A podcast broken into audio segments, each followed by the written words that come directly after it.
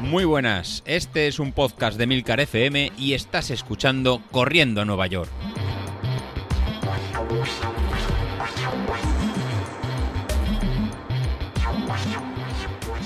Bueno, pues esto ya, ya estamos grabando. Ya estamos en el aire. Sí, nada. Nada, bueno, tampoco, como has visto aquí, no, yo no muerdo, no, no hacemos nada malo. ¿Vale? Sé que está un poquito más, más nervioso, pero tampoco te preocupes por nada, ¿vale? Que nada, bueno, ¿cómo estás? Porque la verdad que no, yo no te ponía cara. Nada, pues yo soy Ignacio, así que y, y nada, lo que tú me quieras preguntar, lo que quieras que charlemos, lo que quieras que, que comentemos. Es verdad bueno, que nos co- coincidiremos, de todas maneras coincidiremos dentro de, De unos días. De un- una semanilla. Este ¿no? domingo no, el que viene. También. El sábado no vendrás, ¿no? O vienes para. No, ¿O iré el mismo domingo? domingo, iré la misma mañana. Me han dicho que sí, que tenemos que recoger dorsal el día de antes. Sí, bueno, pero eso yo me encargaré de ver si con la gente del club entero para que me mandéis autorizaciones, ¿vale? Os mandaré el modelo de autorización para el que no pueda venir el sábado. Se lo recojo yo y después os veo la salida y os lo doy directamente. Bueno, Vosotros el corredor y esas cosas y ya os quitáis de jaleo. Me- perfecto. Maneras, un- voy con un compañero del club y, y él me dijo que él se llegaba el sábado, que, que no le importaba, que se llegaba con a echar el día allí y tal. Y bueno, pues ya está. Ya uno a otro, pues os avisaré. nos pondremos- y Nos pondremos de acuerdo, no te preocupes por eso que, que sin dorsal no te, no te vas a quedar. Ah, Y nada, pero bueno, nada, la verdad que nada, yo por curiosidad, que el otro día estuve hablando con José Luis, tú también eres entrenador certificado por Street, ¿no? Sí, sí, sí, también. Ah, es verdad que es un mero trámite, porque lo que te enseñan es un poco, bueno, mm, si te has leído el libro de, de ¿cuál era el de Training, Training with Power de, de Jim Vance? Si te has leído eso, prácticamente lo que te dan en el curso es un poco más que también el manual que te, que te viene. Tampoco el curso de, de Street, este, por lo menos este primer nivel, que dijeron que iban a Ujú. sacar niveles más, más avanzados, no sé si, si hay- eh, ahondarán en, en otros temas, en, otros, en otras métricas, pero este primer nivel fue bastante sencillito.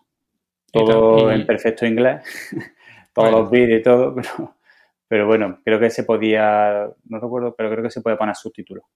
Creo que era por enlazado directamente por YouTube y podías poner los subtítulos y poner los subtítulos en inglés te sacando una pura. Se entienden, se entienden algo mejor, sí. Sí, Siempre el oído es más difícil que, que leer, ¿no? Esto es como todo. Pero bueno, ¿y llevas a gente o, o no? O, o simplemente te lo sacaste por, por tenerlo? Bueno, yo llevo, yo llevo ya unos años, eh, saqué el certificado de Street por, bueno, por, por una cosa más. La verdad que soy un, soy un, hay quien le da por comprar zapatillas o hay quien le da por comprar y yo soy de, de, de sacarme cursos. Llevo, hace poco, hace poco estuve contabilizando, llevo más de 2.000 horas en cursos de, de entrenamiento y, y hace poco dije, "Pf, ya no hago ni uno más, ni uno más y ya estoy apuntado en dos más. O sea que- Claro, pues eso Esto no es- ¿no? Tú, tú sabes que esto es de lo de. No, esta es la última a la que me apunto. Y, y no han salido cualquier plazo de inscripción cuando ya te estás con el dinero reservado para, para Sí, apuntarte sí, a la sí. siguiente, ¿no? Pues Esto esto es un vicio, es un vicio más y, y sí, yo hace ya, pues, hace, hace cuatro años, hace tres, tres o cuatro años me saqué el, el título de entrenador de, de triatlón y, y de ahí la inquietud y, y ya el de entrenador de, de ciclismo, cursos de ciclismo, cursos de carrera a pie, eh, de natación, biomecánica de ciclismo, biomecánica de carrera a pie, biomecánica de natación, de todo. Nutrición deportiva, antropometría. Tú le le pegas más a la bici, ¿no? Quizá que a la carrera. No, bueno, yo, yo empecé hace ya años con la bicicleta y, y de ahí derivé de una manera un poco rara al triatlón y he estado los últimos, los últimos, pues, desde 2013, 2012, 2013 que hice el primer triatlón, pues hasta el año antes de la pandemia que hice el último, estuve haciendo triatlón. Y, y ahora, pues, por, por unas cosas o por otras, pues no tengo tiempo y no, y no le dedico el tiempo que, que se necesita. Y, la bicicleta por lo mismo, porque al final la bicicleta, pues para, para tener un entrenamiento medio que necesitas dos, tres horas. Sí, eso es lo malo. Yo, yo también hacía bici y, me pasaba lo que a ti. Yo antes lo que pasa es que salía todas las tardes a hacer casi 100 kilómetros, eh, prácticamente cuatro días a la semana. Eh, salíamos ya, bueno, cuando lo típico, como ahora, ¿no? Lo que ha pasado ahora de esto del buen tiempo, de los días más largos. Claro. Entonces, eso sí, aprovechabas las tardes y te escapabas aunque te daba igual la calor. Pero, claro, cuando la bici lo que tiene de malo es que en cuanto los días son más cortos, eh, se acabó. O sea, yo, por ejemplo, en un día normal, eh, yo llego a mi casa a las 7 y 5, 7 y 10 como hoy. Nada, en invierno.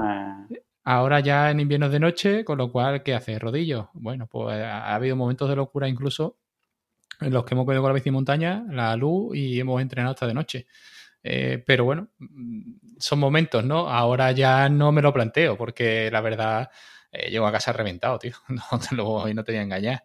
Y, y, entonces el cuerpo me pide como mucho un trote, una desconexión para descargar las cosas del trabajo o incluso, bueno, pues el tema de, bueno, pues si con día fuerte, pues por lo menos de fogas y ya está, ¿no? Pero bueno, y nada, viene, te veo por ahí muy bien equipado, ¿no? Con tu cinta de correr y por ahí el aparato de esto de, la tortura, ¿no? Por ahí arriba. Sí, este, este es mi, cuartito de, donde tengo aquí todos los chismes de para torturarme. Sí, la cinta de correr la compré, la compré hace poco, la compré no hace mucho. Y tengo ahí la bicicleta también y tengo el rodillo, las pesas, ah, todo un poco. Eh, la habitación de gimnasio, ¿no? Exactamente. El, ah. el, trastero de arriba, como quien dice. Bueno, lo, malo, no sé si está en una planta superior o no, pero como tengas un vecino abajo, se acuerda de ti. Sí, no, yo la cinta de correr la uso contadas ocasiones para temas muy concretos. Yo, aparte, al quien le gusta correr, es como la bicicleta. Eh, tú decías que en algún momento yo he hecho mucho rodillo. Yo me he hinchado a hacer rodillo. Porque a mí me pasaba como a ti. Tú sales de trabajar a las seis, a las seis y media estaba en casa. En invierno, es que aunque, bueno, aunque llegase a tu casa a las cinco y media, que tienes una hora. Sí, te da igual, te da igual. No tienes, no tienes. Y, y cuando no hace, cuando no lluvia y tal, entonces yo me he hinchado hacer rodillo en casa. Entonces, pero al que le gusta de verdad la bicicleta o correr, le gusta hacerlo en la calle. Entonces, sí para trabajo yo, por ejemplo, aquí en casa no tengo cinta, pero bueno, más que nada, pues tú también, tú, como hay que decirlo, ¿no? Tú eres vecino prácticamente. Pues, eh, tú y yo tenemos prácticamente el mismo tiempo, quizás vosotros incluso un pelín más de calor, a lo mejor, eh, pero bueno. Grado arriba, grado abajo tampoco. Que aquí tampoco es que llueva mucho, o, o, la verdad que, bueno, es una cosa que de tiempo andamos muy bien, casi siempre, ¿no? Y después, bueno, al final como, es como todo, si te toca un día lloviendo, pues tienes que salir igual, porque el día que te toque carrera, ¿qué vas a hacer? ¿No vas a salir? Claro, pero eso, por eso en, carrera, en running, eh, en eso sí es un, algo positivo, porque eh, en ciclismo carretera, en montaña no hay mm. problema, pero en ciclismo carretera salir con lluvia ya no es solo por la lluvia en sí, es peor visibilidad con los coches, es todo un poquito más. Entonces, pero carrera no, carrera es más. Si te mojas menos lloviendo que si te quedas en la cinta. En la cinta yo termino empapado de sudor. Sí, bueno. Terminas chorreando, entonces. Y te vas a mojar lo mismo en la calle. Lo importante es llegar a casa, quitarte la ropa, ducharte con agua calentita y te quedas nuevo. y, haber disfrutado del día, haber pisado charco, que siempre, siempre también nos, gusta. Yo, por ejemplo, vamos, yo me acuerdo de la última media de Córdoba de tu tierra, eh, fue el año este que diluvió. íbamos en canoa. Sí, la, de, claro, la del 2018. La, de la última que creo que se corrió, si no me equivoco, ¿no? Porque después vino pandemia ya ya no. 2019 no sé si hubo algo. Si se llegó a celebrar. Con, el, con el tema de la pandemia, yo estoy como si me hubiesen borrado un año de mi vida. Entonces yo no sé ahora mismo. empezó la pandemia en el 2020, en febrero de 2020, pues la de 2010. Sí, noviembre de 2019 sería la última. Sí, vamos, vino yo vino una, una, amiga de Madrid que, bueno, yo al principio no pensaba ni correr. O sea, ese año además no, no estaba corriendo. Y, y, nada, y me dijo, oye, que me he apuntado. Digo, si te apuntas, yo voy contigo. Y hicimos dos horas seis, porque fuimos a su paso, pero bueno, disfrutando como un gorrino porque íbamos, pero pingueando. Pingueando. Yo llegué con mojado hasta, bueno, todo, todo. Pero la verdad que se, se yo, fue una carrera divertida. Es decir, eh, baja un ritmo que no es el tuyo. y tal, pero bueno, pero la verdad que acompañado y me pegué las dos horas hablando con ella, pues eh, imagínate, ¿no? Iría bien abrigadito por lo menos, ¿no? Porque... Sí, bueno, yo llevaba manguito. La verdad llevaba una térmica, en ese día me puse una, una térmica de manga corta y, y manguito. Y los manguitos me los quité nada más empezar prácticamente, porque sí es verdad que aunque te vayas mojando, eh, la calor que te produce el cuerpo al final tal. Pero bueno. Sí, hombre, pero decía porque tú a ese ritmo no entrarías ni a, no romperías ni no, a sudar. No, bueno, no, no sudas, a ese ritmo no, no rompes a sudar, ¿no? Pero... Pero bueno, esto es como todo, ¿no? Te lo pones un poco like en el calendario y tú dices, eh, pues esta es de disfrute. Bueno, pues de disfrute, ¿no? Es un machaque para las piernas. Yo siempre he dicho de que no iría a una maratón a correrla a cinco horas, ¿vale? Acompañando a alguien o tal. Espero que José Luis aplique el cuento y no me lleve en Castellón a, a las cuatro horas y pico. Pero bueno, pero la verdad que, que nada, no, cuando corres y estás fuera de tu ritmo, al final, eh, o si te llevan muy por encima, es, terminas reventado porque no la vas a terminar carrera. Pero cuando te llevan por debajo, la verdad que también se sufre mucho. Hay mucho más impacto, acabas más cansado, más cargado. Pero bueno. psicológicamente también es más duro. sí, bueno, lo que pasa es que una cosa que te lleve un poquito más lento, una cosa que te lleve pues 5, 10, 15 segundos por kilómetro más lento de tu ritmo y otra cosa que te lleve en un minuto más lento. Psicológicamente al final es, es un poco... y más si son 21 kilómetros, porque si fuesen 5 kilómetros, 10 kilómetros, más o menos puedes llevarlo. aquí, aquí lo que pasaba es que nos llevábamos ya un año sin vernos. Entonces, claro que lo que pasó, pues que aprovechamos para ir hablando todo el camino. O ah, sea, que no, no fuimos poniendo día de, de, todo lo que había pasado durante todo ese año que no habíamos hablado de nada, ¿no? Entonces, pues bueno, no te ves muy a menudo. La verdad que antes sí, por trabajo yo iba más a Madrid y veía más a la gente, pero ahora ya no salgo de Sevilla. Vamos, no salgo de Sevilla, ya como mucho voy a 30 o 40 kilómetros de, de, lo que es mi, mi, pueblo, ¿no? De aquí de Carmona. Eh, con lo cual las cosas han cambiado muchísimo.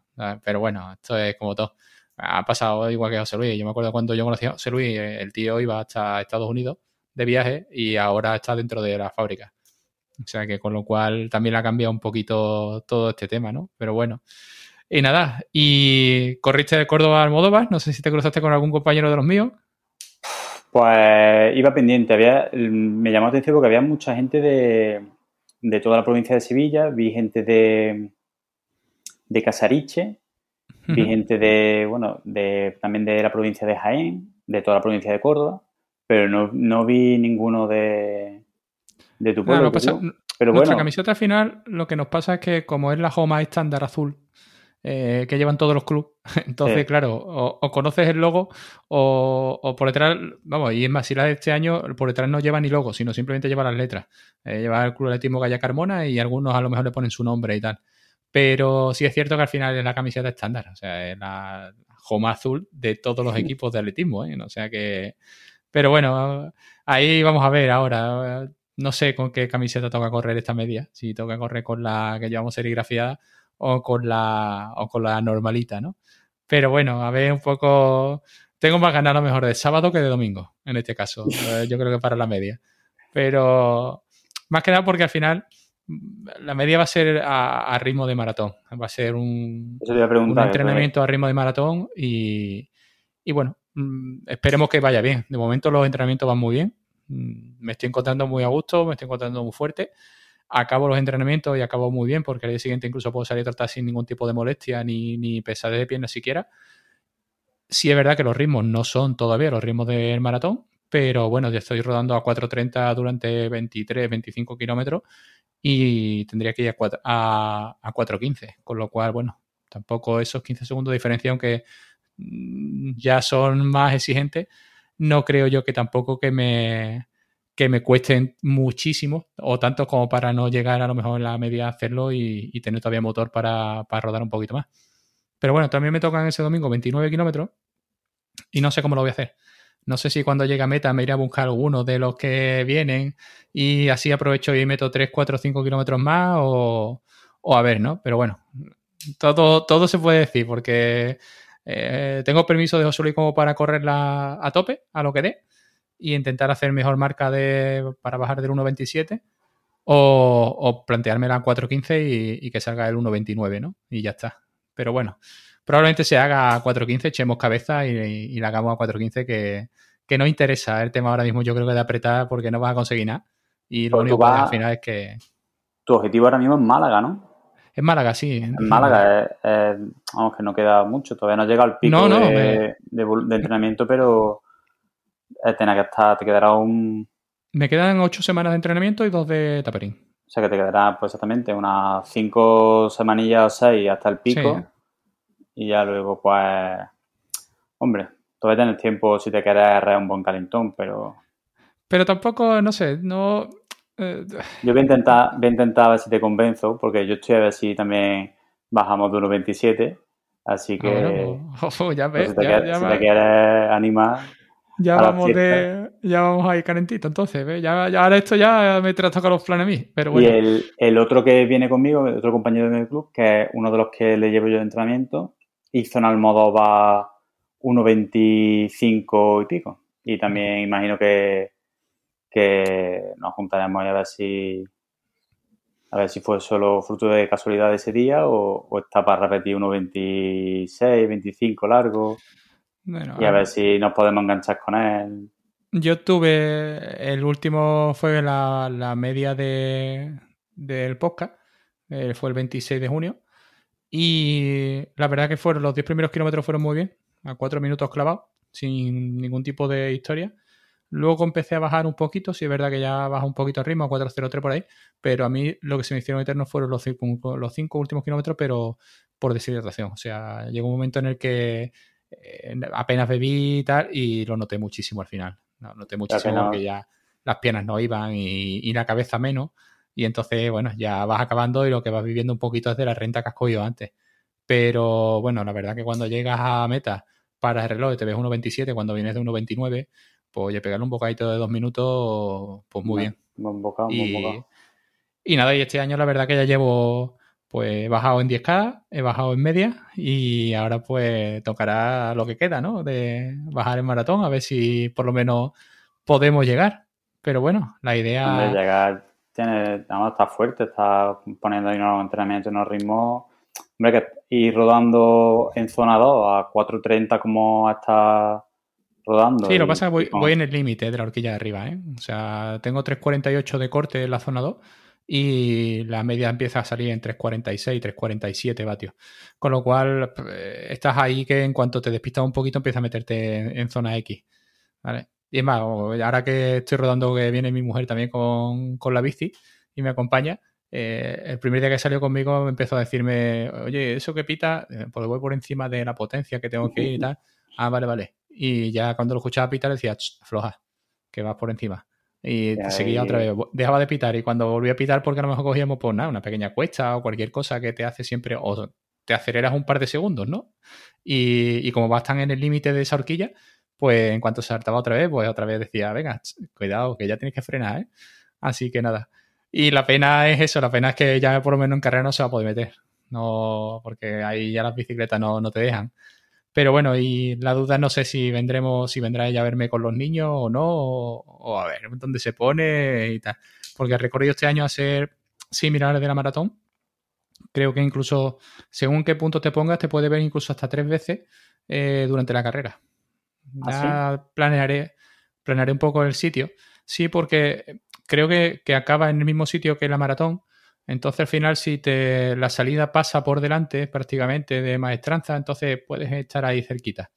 Pero bueno, la gente que, por ejemplo, que se ha cogido el hotel de Plaza de Armas, le va a venir muy bien. Porque para calentar va a ir por toda esa recta hasta la salida. Y, y, luego, pues bueno, oye, ya pues cuando acabe, pues que cada uno que vaya al hotel como pueda, ¿no? Pero la verdad que ya te digo, muy, muy contento. A ver cuánta gente viene, que creo que se ha caído alguien por ahí, pero bueno, esto es como todo, creo que íbamos, en principio estábamos 10 apuntados.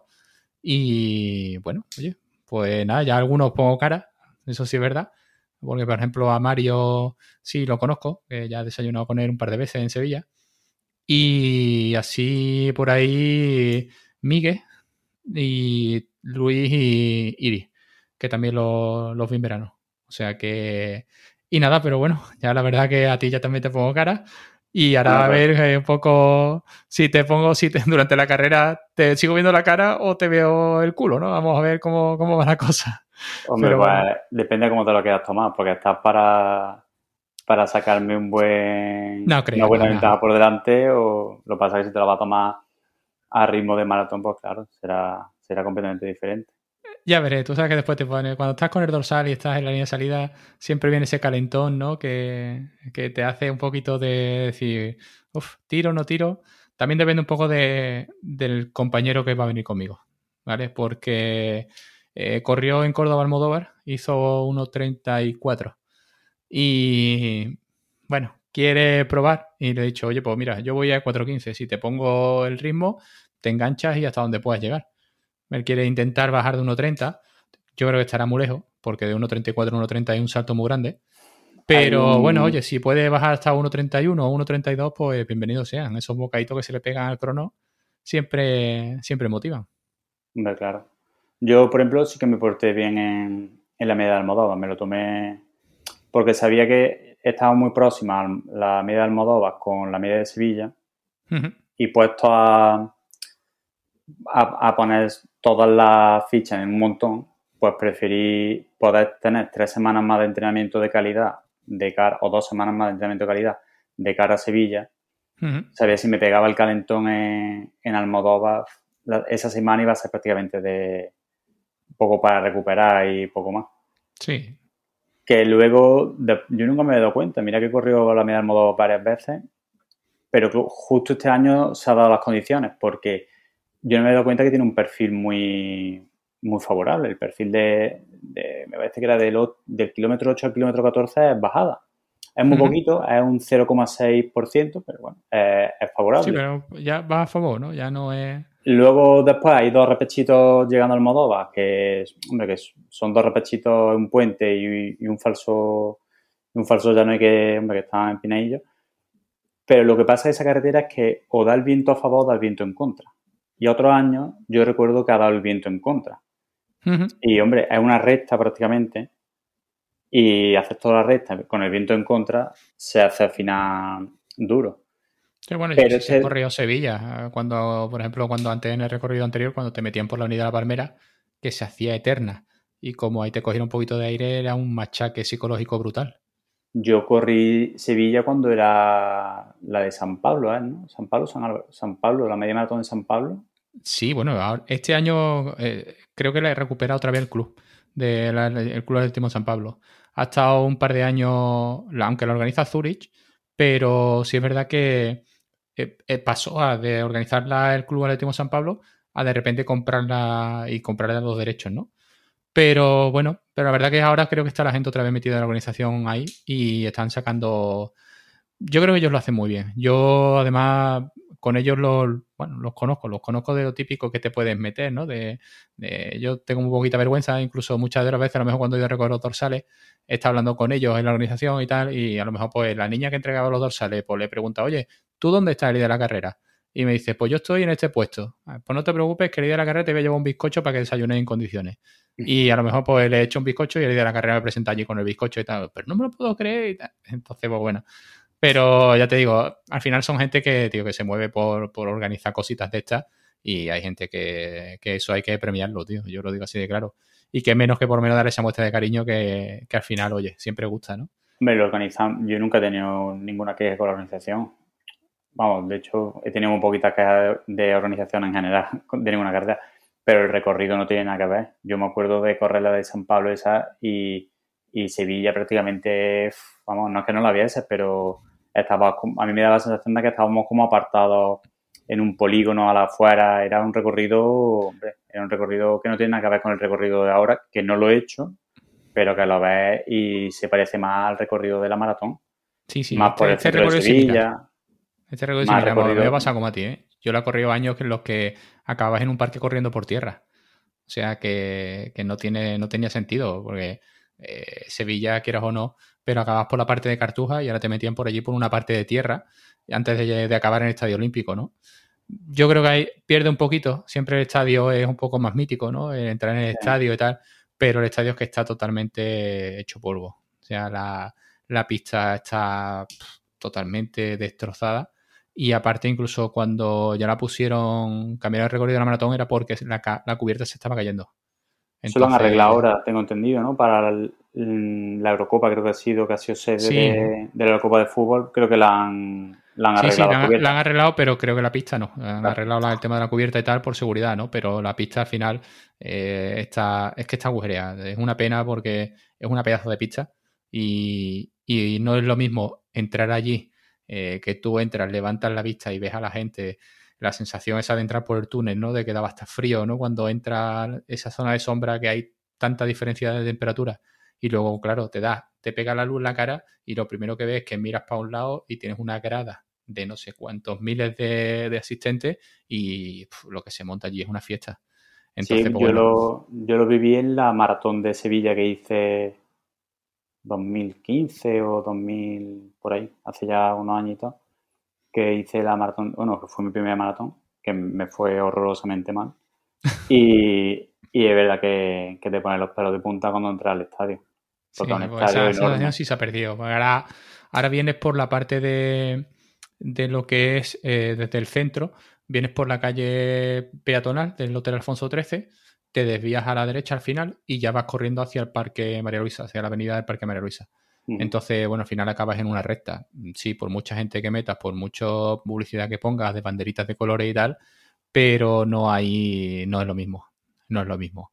Pero bueno, sí es verdad que han acertado mucho porque la maratón tenía un tramo muy cansino cuando tú ya ibas en el 39-40, que salías de la Alameda y te metían hacia Cartuja buscando el Estadio Olímpico y ahí había dos kilómetros que pasabas de muchísima gente antes a no haber nadie. Entonces, claro, hostia, si ibas justito y lo ibas pasando mal, eh, ahí ya quedarte solo es una, una tortura, totalmente. Pero bueno, esto es como todo, ¿no? Son 42 kilómetros, es difícil de meter un recorrido que sea favorable, bonito, que meta gente, que sea espectacular. Y, pero yo creo que el recorrido nuevo es muy bonito porque, sobre todo, los últimos 2-3 kilómetros son los de centro-centro. Entonces, pues ahí siempre se acumula muchísima gente. Así que, por lo menos no te vienes abajo, eh, la moral se te sube. Otra cosa que las piernas vayan ya, ¿no? En ese aspecto, ¿no? Pero, pero la moral por lo menos sí, sí, te sube. Y nada, pero bueno. Oye, y yo tengo una preguntita así un poquito más. ¿Has estrenado ya las OCA o no? Todavía no, las tienes en caja, no puede ser. No, no, mira, no las tengo aquí, las tengo en otro dormitorio, pero las tengo todavía en casa. La iba, eh, digo, venga, me voy a poner para la carrera esta de Almodóvar y la estreno ya, tal. Y, y nada, y al final digo, mira, como no me quiero calentar, pues no me puse las zapatillas. Y digo, bueno, pues ya la estrenaré otro día para, para algún entrenamiento. Y estoy viendo que va a llegar la media maratón, que la quiero usar para la media maratón de Sevilla, y todavía no la Va a llegar con 20 kilómetros. Y van a llegar, yo creo, pues yo qué sé, esta semana igual me las pongo para el día de serie. Hoy he hecho día de serie, pues mañana, pasado a vos me las pongo y a lo mejor el rodaje el domingo, pues que es suavecito, también pues mejor me las pongo para probarlas. Pero es que, no sé, me ha desencantado un poco porque es verdad que todo lo que he leído no tiene nada que ver con, con, pues, el resto de zapatillas de carbono. Véase Nike, Vaporfly o, o las Next o la o la Adidas, ni no tiene... Pero creo que porque la placa incluso está orientada de otra manera, ¿no? Es decir, creo que en todas las zapatillas de carbono la placa está incluso en un drop positivo para que, digamos, impulse hacia adelante. Y aquí en estas zapatillas creo que está... Es plana. es plana, ¿no? Por completo. Es que eso, es que además Oka tiene la puntera demasiado, demasiado pronunciada. Eh, por lo menos yo, la, la Rincon son así y, la puntera va demasiado levantada y entonces te pide, la zapatilla te pide meter, meter medio pie para correr. Pero claro, si vas plano, al final, no sé, eh, yo creo que yo tengo, por ejemplo, la, New Balance, la Fuel TC, y con esas zapatillas la verdad que yo me encuentro súper cómodo. Y son zapatillas con, con la plantilla de carbono y la verdad que, oye, que van, van bastante bien. Que te dan un poco más, te dan un poco menos, eso ya no me lo creo. Eh, en, nuestros tiempos, en nuestros tiempos no lo creo. A lo mejor en un Elite que le baje 2-3 segundos por kilómetro le da la vida, ¿no? Pero yo no te puedo asegurar de que lo notes o no lo notes. Pero bueno, la verdad que al final que te sientas cómodo, ¿eh? Yo... Yo, lo, o sea, yo no lo noto directamente porque no las tengo yo, pero la, las Vaporfly, que las tiene uno de los chavales que yo le llevo entrenamiento, eh, se nota. Yo veo entrenamientos suyos eh, por potencia con Strike y, y, son 5 o 10 segundos por kilómetro más rápido. Joder. Y es que 5 o 10 segundos. Y aparte, lo que me dice, dice, es que aparte él termina mucho más entero muscularmente. O sea, estamos hablando de ahí, sí te doy razón. 5 o 10 segundos por kilómetro más rápido y encima no termina tan fatigado. Pero es que en la, en la media maratón la hizo en esa zapatilla. Es que su anterior marca, estamos hablando que él ha hecho tiempo oficial 1.26. Lo que pasa es que a él le sale 1.25 largo porque el, el, Polar, todos los Polar parece que miden de más. Que miden. Miden más distancia. Entonces, él, le sale 1.25 y algo. Pero es que su mejor tiempo en diciembre fue 1.30. O sea, 1.29 largo. Es que de 1.29 a 1.26 a esos ritmos, pues no estamos hablando de bajar de 1.45 a 1.40. Sí, sí. Que a medida que vas bajando va costando cada vez más.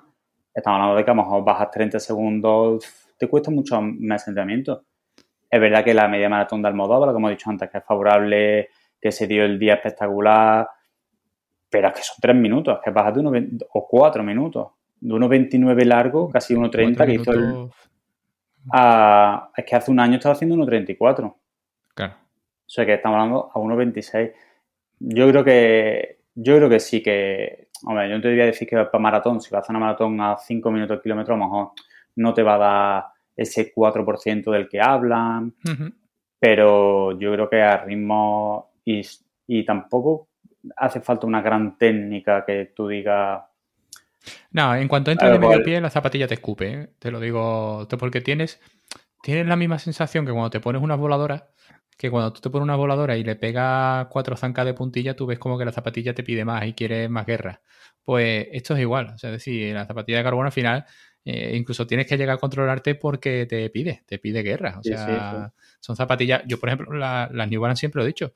Zapatillas en las que si te las vas a poner para allá 4 minutos 30, olvídate. Porque es que son inestables completamente. Son tan altas y son tan blandas que son inestables. Pisas y, y el pie es gelatina, pisas sobre gelatina. Ahora, cuando le metes una recta y le metes ritmo, eso es el terreno ideal. El otro día lo hablaba con Javi, ¿no? Que decía, no, no he notado nada y tal, pero bueno, corre por tierra, métele asfalto y métele una recta y, y apriétate. Y vas a ver cómo, cómo, sobre todo lo que tú dices, no, a lo mejor no te da más, pero sí es verdad que a nivel muscular te reserva mucho más, te cuida mucho más esa zapatilla. Pero porque es que al final son zapatillas, sobre todo muy altas, y la llevan mucha, mucha amortiguación, muchísima.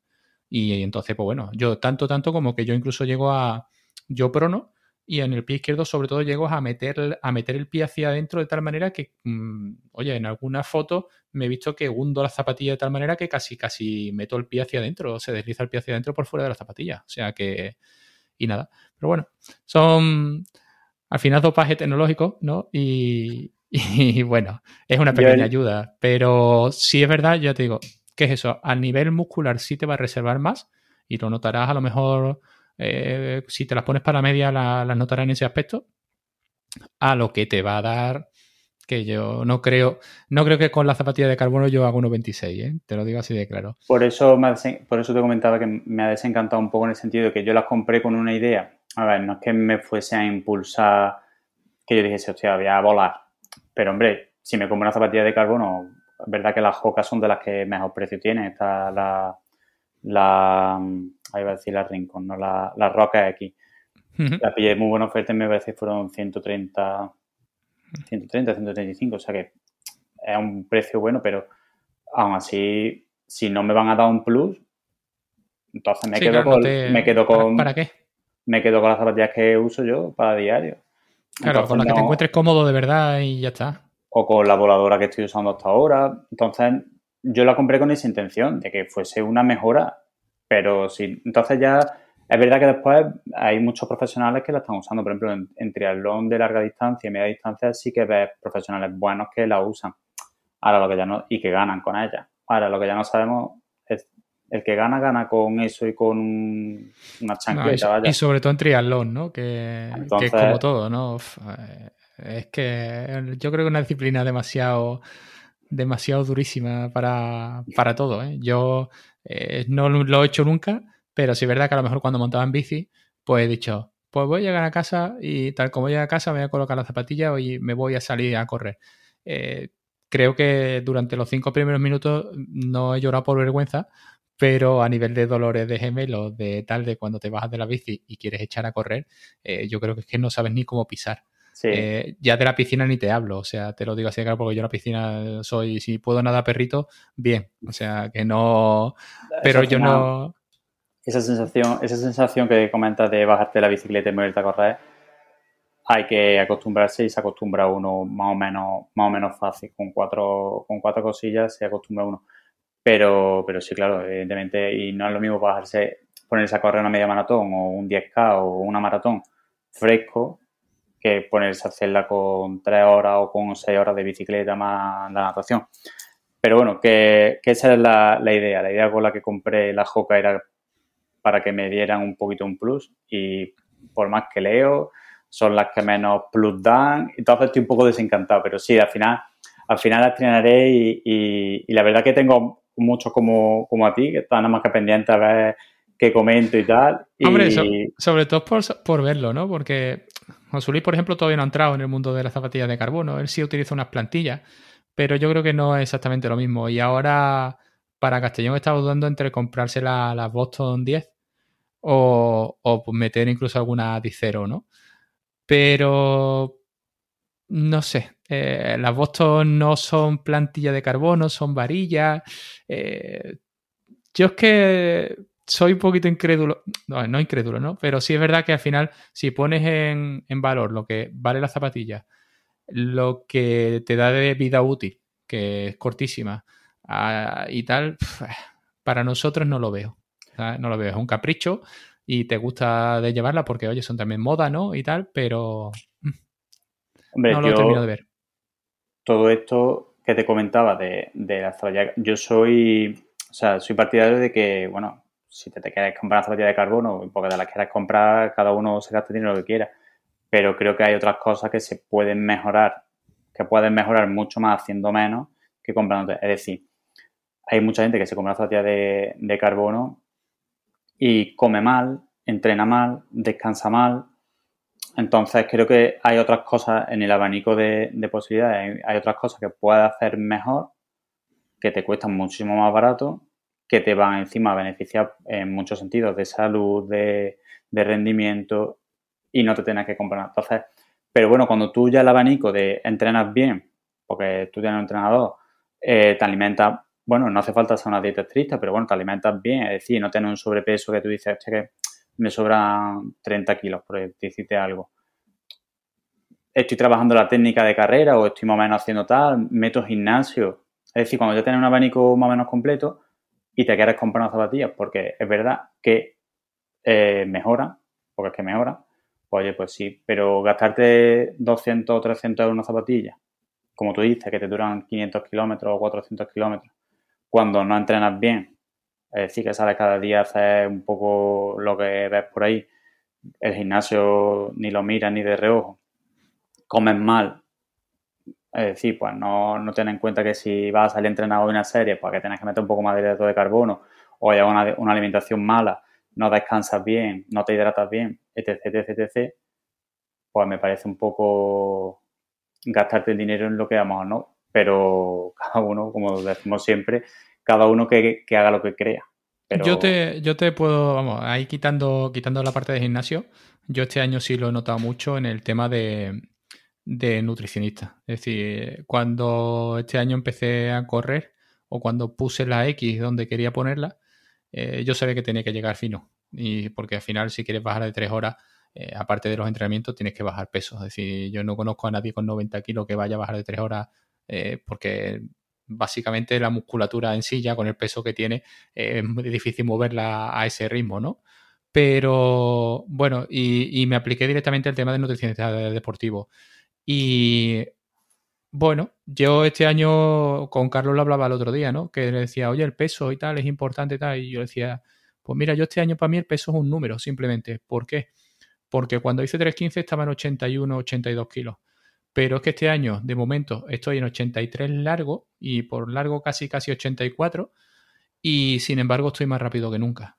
y además me encuentro mucho más fuerte que, que nunca y la cabeza también. Y es lo que tú dices, ¿no? Ya Creo que además tú comentaste el tema de la, de la variabilidad de la frecuencia cardíaca al levantarse, ¿no? Para ver un poco cómo, si ese día ibas a rentar cuando tuvieras series o no, por ejemplo, ¿no? O, incluso de llegarte a pensar de, hostia, pues si no he dormido y tal, y este valor es clave, que me lo va a decir rápido si estoy o no estoy para hacer series, oye, pues a lo mejor los paso al día siguiente, ¿no? Que a lo mejor descanso un poco mejor.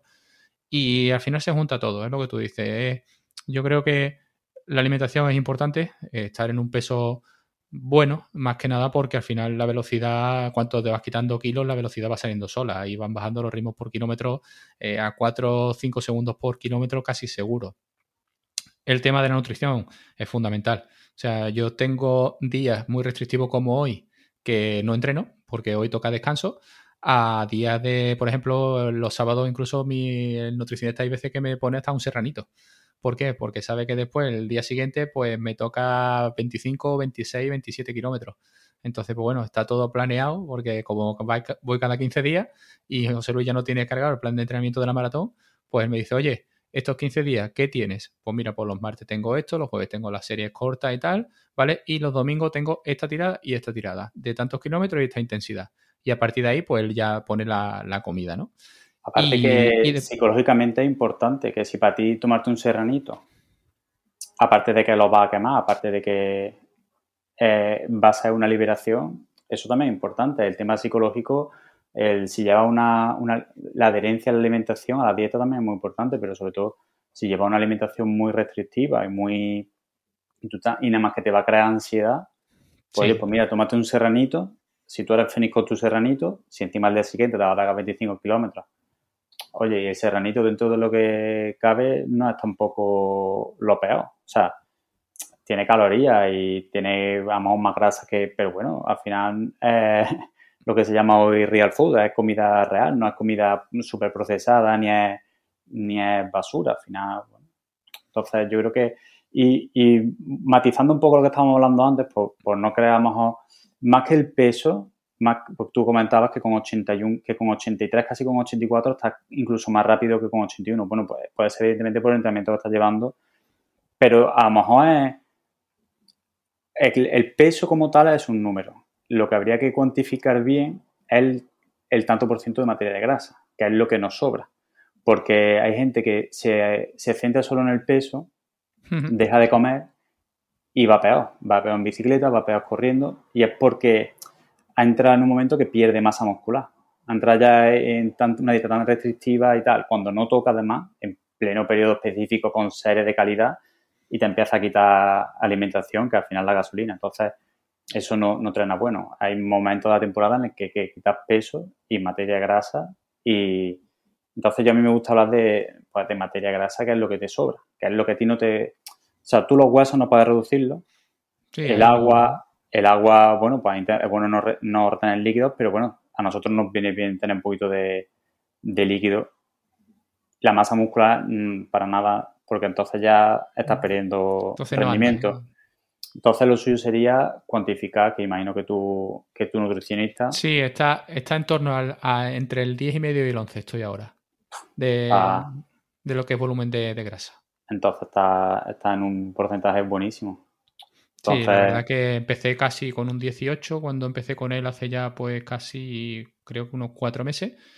Y a base de, entrenar y, controlar la alimentación ya, ya eso estoy no te sé decir exactamente porque el papel está abajo eh, del el resumen en sí pero sí está eso entre, entre 10 y medio y 11 sí recuerdo los valores que están ahí. Entonces, por eso pues, que es, un valor muy bueno y no te tiene que importar que a lo mejor que con 3 kilos, porque a lo mejor no sé si te has planteado un peso ideal que te haya puesto el nutricionista, te ha dicho, pues mira, tu peso ideal puede estar rondando los 82, los 81, los 83. No lo hemos planteado nunca, fíjate. Pero bueno, al final, bueno, pues al final ese 10%, hasta donde quieras bajarlo, todo lo que te quieras quitar, lo, lo conviertes el tanto por ciento de grasa en kilos y, lo sacas. Pero bueno, que, que, lo importante es sentirse bien y con 83 kilos estás mejor que con 81 pues ya te puede dar una pista bastante buena. Sí, lo que pasa es que, claro, cuando después veas, te metes en la aplicación de Street, ¿no? Y ves que bajar un kilo te da un 0,08 más o menos, 0,07 de, de vatios por kilo. Y claro, eso lo pasas a una maratón y dices tú, hostia, es que perder un kilo eh, por las matemáticas te dice que vas a bajar casi un minuto tu marca, ¿no? O, tienes un minuto más de margen según te lo quieras plantear, ¿no? Entonces, pues nada. Ahora, por ejemplo, está en plan optimista, es decir, está ahí que dice que en 354 vatios me iría a un 256 más menos 4 minutos, ¿no? Pero, bueno, yo como se le digo a José Luis, escúchame, esto no son matemáticas. esto es pasar por la media y a partir de pasar por la media, pues ver sensaciones y saber que lo que te queda vas a seguir disfrutando y ya está. Otra cosa, eh, disfrutar se disfrutará poco porque es demasiado exigente, pero bueno, la cuestión es no llegar al 30 y llegar seco. Eh, es así. Y tampoco obsesionarte por la, por el, la potencia en sí, ¿no? porque ya te digo, la media maratón sí fue bastante exigente o, yo quise agarrarme a lo que decía Street y estaba incluso sobredimensionado un poquito el, tema de, la potencia crítica, ¿no? Pero bueno, tampoco me, ya te digo, no me, ni me obsesiona ni me preocupa, es un valor de referencia y, ya está. Y incluso ahora esta salida del domingo, se lo comenté a José de que eh, eran se baja el volumen. En la primera semana de carga bajé el volumen de 25 a 17. Y, entonces esta semana lo que quería hacer era meter 10 kilómetros a, ritmo de maratón para ver la equivalencia en vatios que me da. Entonces, más o menos para tener controlado que, oye, si 358 vatios, por ejemplo, que sea el ritmo de maratón, ¿no? En llano. Y así, pues bueno, ir viendo un poco porque Málaga no es, no es tan llana como parece. No, no es Sevilla. Tiene poco desnivel, pero no es tan llana como Sevilla. Yo Málaga, Málaga la hice la maratón antes de que fuese Zurich, cuando era El mismo año que hice Sevilla. Hice Sevilla en enero y Málaga en, diciembre. Y el recorrido no es exactamente igual, pero bueno, al final eran casi 20 kilómetros mm, paralelo a la costa por el paso marítimo. Por lo menos la que yo hice, te sacaba hasta el palo y del palo iba hasta el Martín Carpena y ya luego empezaba a callejear. Y todo eso también depende del día que te haga, del viento que te haga, como te pille viento en, bueno, o, te pille viento en perpendicular en todo el recorrido, pero como te pille en una dirección eh, paralela a la costa, te va a pillar ahora y da la vuelta, el viento en contra. Y, luego tienes que subir toda la calle, esta, no sé cómo se llama, la que lleva el arroyo en medio. Nosotros subíamos casi, casi hasta arriba. Había una gasolinera, me parece que era, y se da la vuelta y un poquito más arriba de, del campo de fútbol de la Rosaleda. Sí, bueno, creo, creo que el nivel acumulado son cuarenta y pico de metros, que tampoco es prácticamente no es nada. Pero claro, lo comparas con Sevilla, me parece que son seis u ocho, ¿no? Que Sevilla es que hmm, yo creo que en cuanto le quitaron el paso subterráneo de Plaza de Armas, eh, ya ahí le quitan todo el nivel que tenía, porque es que no. Pero bueno, pero la verdad que nada, hay mucha gente que me dice que Málaga no es la adecuada, que tal, pero al final eh, yo creo que Hombre, no es Madrid, que Madrid para hacer marca o Barcelona, pues creo que no son maratones recomendados para hacer marca, pero tampoco Sevilla o Valencia, ¿no? Pero bueno, no, ya te digo, al final es, oye, este año tengo que poner la X aquí y, ya está. Al final es si que no sale, contento. Si no sale, yo de todas maneras, eh, yo creo que, si, hombre, si me doy contra un muro, pues no, no batiré ni mi marca, pero sí es verdad que si no bajo de 3, eh, sí que sé que voy a bajar de mi marca, que tengo 3.15, con lo cual Mm, porque sí me noto que soy capaz de bajar de 3.15 con, con facilidad este año, ¿no? Porque me veo más en el 3 que en el 3.15. Pero bueno, oye, yo ya te digo, me encuentro motivado y si no hay lesiones de por medio ni molestias, de momento van subiendo la, carga de entrenamiento, los volúmenes de kilómetros y no estoy resintiéndome. Es verdad que el isquio está ahí un poquito juguetón, pero bueno, que de vez en cuando aquí en Carmona, como siempre estoy subiendo, bajando, pues cuando tienes un día un poquito más fuerte, pues cuando después coges la subida, eh, siempre avisa, ¿no? tienes ahí esa molestia pequeñita que te dice que tú ves que va cuesta arriba, sí, pues yo estoy aquí, ¿no? Y, nada, pero bueno, al final son, son cositas que en cuanto calientas y tal se pasan, ¿no? Pero bueno, ya te digo, hay, hay ganas, hay ganas de correr. Este año, además con el tema de eso, de, haber bajado las marcas, pues tú dices, bueno, pues, ¿para qué voy a esperar el año que viene, no? Vamos, ya que vamos lanzados, vamos a acabar el año intentando bajar también y haciendo y haciendo marca, ¿no? Pero bueno, y nada. Si no, siempre tienen la opción de Sevilla. Si ves que Málaga no te sale no apuntado. bien. No estoy apuntado a Sevilla. Ya habrá alguien que, que nos vaya y salgan dorsales y siempre la última semana. No, lo que pasa es que al estar apuntado a Castellón tampoco me lo planteo. Porque a ah, Castellón es la semana siguiente. Y, y hombre, ahí la verdad que. Ahora tenés Castellón. Castellón sí es, eh, es favorable para hacer marca, ¿no? Sí, pero a Castellón voy a lo que voy. Voy a tirarle el pescuezo a, a José Luis. que siempre el último año que corrió se le dio mal. Eh, llegó, vamos, yo creo que se, se deshidrató y, y yo estuve mandando el mensaje y tal, a ver si podía sacarle un poquito del hoyo, porque veía las marcas y, veía que los ritmos en la aplicación iban bajando y, y no, no, mejoraba en el, muro. Y este año yo le dije, digo, ¿tú quieres bajar? Venga, yo te llevo. Y nada, y bueno, pues creo que mm, para mí ahora mismo, si sigo manteniendo así tal como estoy, significaría en zona 2 con lo cual se, creo que es un maratón asumible, entre comillas, son 42, pero, pero es más asumible de ritmo y a él yo creo que lo llevaría con el cuello un poquito estiradito. Pero bueno, vamos a ver, cómo se le da. Y de paso le hace un favor al mister. Sí, bueno, y, también por conocer a, la gente, ¿no? Al final iba a conocer a José Luis más, pero ya creo que voy a conocer a Javi, voy a conocer a Carlos, voy a conocer a Isasi. Eh, al final, coño, eh, es una fiesta. Y creo que bajará a alguien más, todavía se animará a alguien más.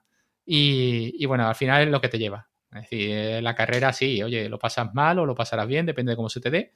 Pero sobre todo es el ambientillo este de me voy el sábado, eh, recogemos dorsales, tomamos algo, nos conocemos, tal, y ya después cada uno para su casa y a la mañana siguiente, eh, línea de salida, sufrimos durante tres horas y media por ahí y, a partir de ahí pues vámonos a comer, ¿no? Y ya disfrutar. Ahí es cuando empieza la fiesta de verdad. Sí, cuando cruzas la meta, ¿no? Que, siempre, siempre gusta, ¿no? Y, oye, si, si lo puedo ayudar, lo ayudaré. Yo lo digo así de claro. A mí este año no me supone nada la, Elía, Castellón, simplemente, pues, oye, me lo tomo como un fin de semana de relajo con la mujer y dejando a los niños aquí en casa. Y aparte, pues bueno, vives un poco la fiesta y, conoces a más gente, ¿no? Y ya está.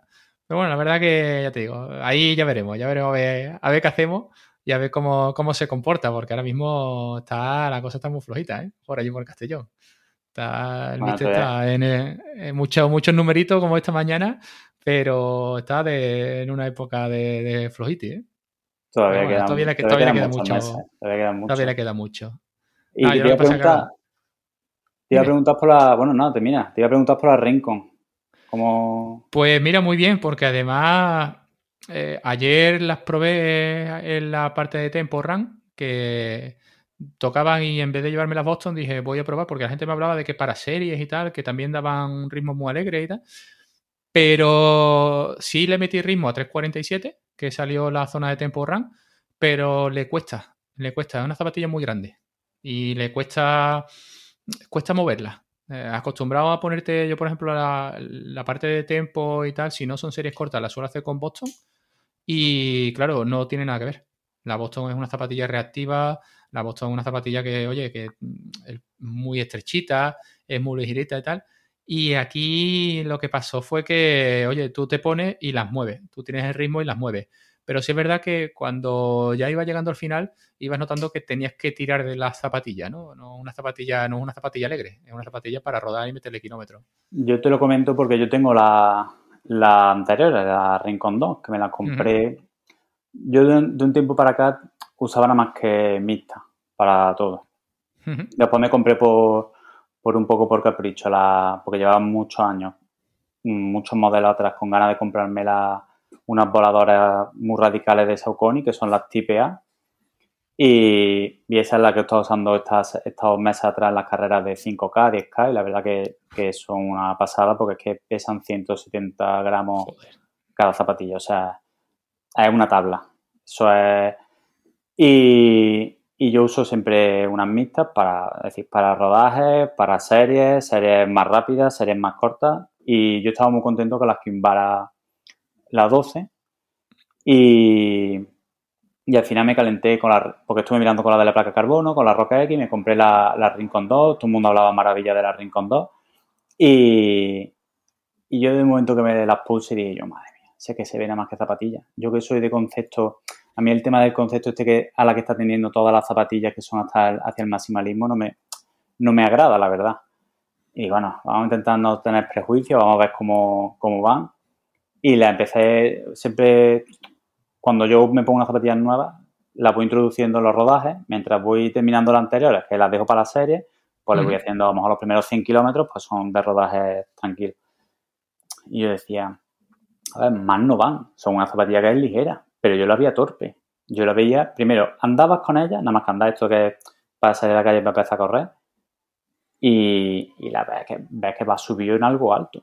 Y, y en cambio, por ejemplo, con las Kimbara 12, que, están yendo también hacia el maximalismo, me parece que hay un milímetro de diferencia del talón y la parte del antepié de respecto a con la, con la Rincon 2. Y digo, bueno, esta, la gente decía, no, porque tienes que probarla a ritmo alto. Digo, bueno, ya está. También tendemos, yo creo que un poco a, darle unas propiedades a una zapatilla, pues, oye, es lo que tú dices, si tú tienes el ritmo en las piernas, vamos a ver esa zapatilla. Sí, sí. Y otra, o sea, mientras no te pongas una zapatilla de 500 gramos cada, cada una, moverla va a mover. Pero yo la notaba torpe. Y llevo un tiempo que tengo, tengo que, quiero hacerle una prueba en la cinta, que ya si lo hago al final lo pasaré. Pero yo tengo el concome de que al mismo, a la misma potencia, medido con Strike, el ritmo es más bajo. yo te puedo decir que sí y hoy, justo antes de, conectar contigo, mientras conectamos o no conectamos, estás mirando la serie que he hecho hoy a Umbral con la Rincon 2. A ver, una zapatilla final, pues que es cómoda y tal. Claro, ¿qué pasa? Que yo la hago por potencia, la serie.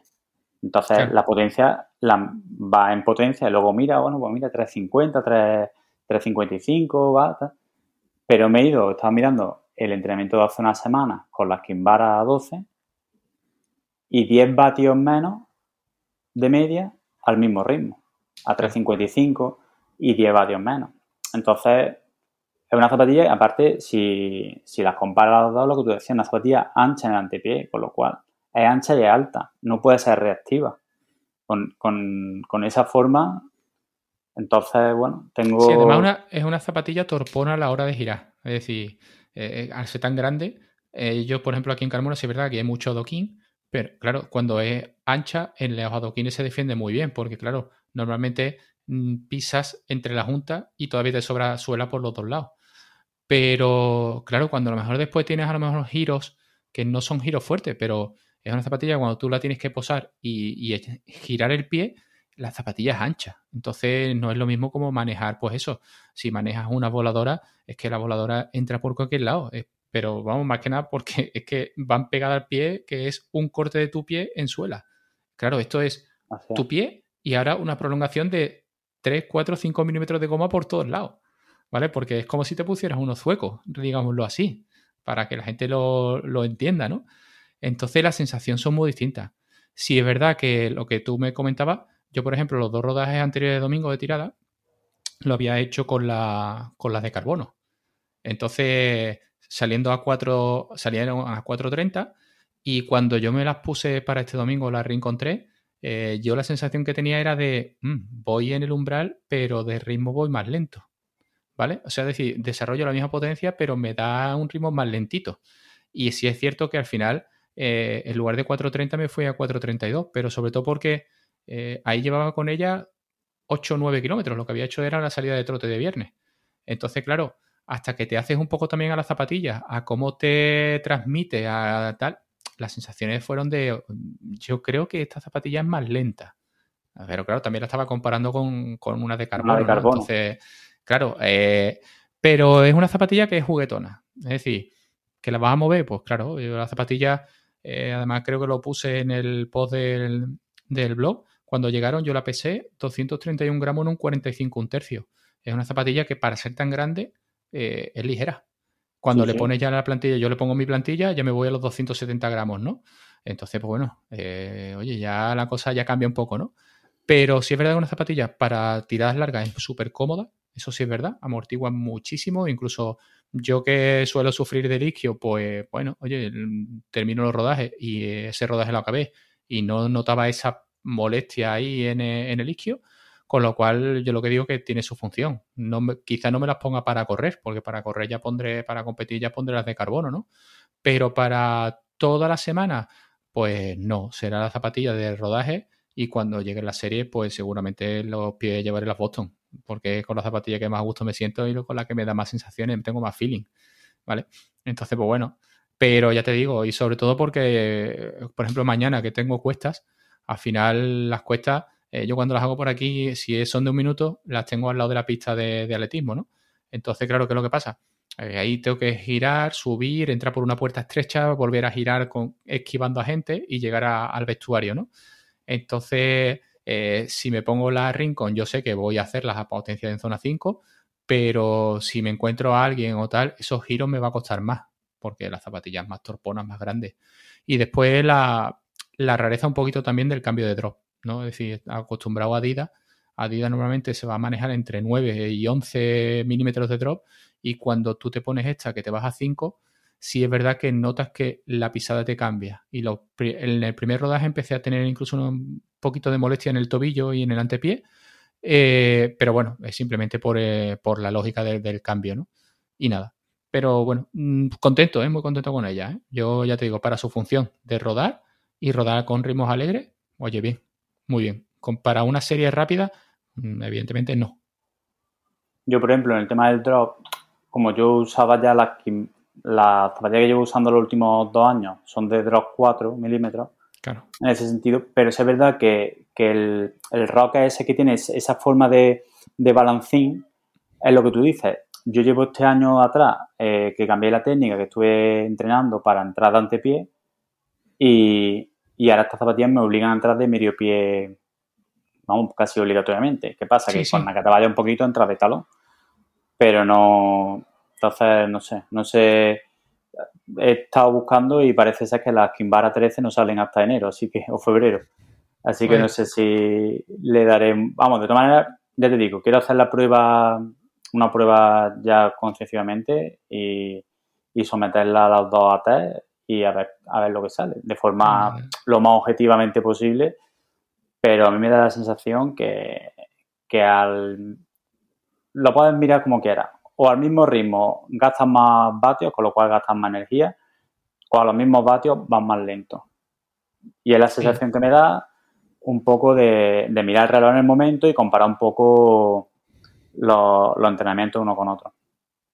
no, yo, te digo que sí, que, es así. Es decir, eh, si haces esa prueba, evidentemente aquí te estaremos esperando un agua de mayo porque a mí todo ese tipo de pruebas y sobre todo por gente que conozco eh, me gusta cada vez más porque al final te lo hace una revista y bueno, las revistas no sabes si están pagadas o no están pagadas por una marca o por otra y habla bien de mi marca o no hables bien de la mía, ¿no? Eh, pero cuando tienes a alguien así que te, además te lo va a decir de primera mano de, oye, escúchame, que llevo tiempo entrenando por potencia, lo conozco el método, no es algo novedoso y encima, oye, que, que sabes que te puedes fiar, ¿no? Es decir, oye, que las pruebas son en las mismas condiciones, porque yo, por ejemplo, salgo a la calle y ese día pues, puede hacer más calor, menos calor, un poco más de aire o menos aire.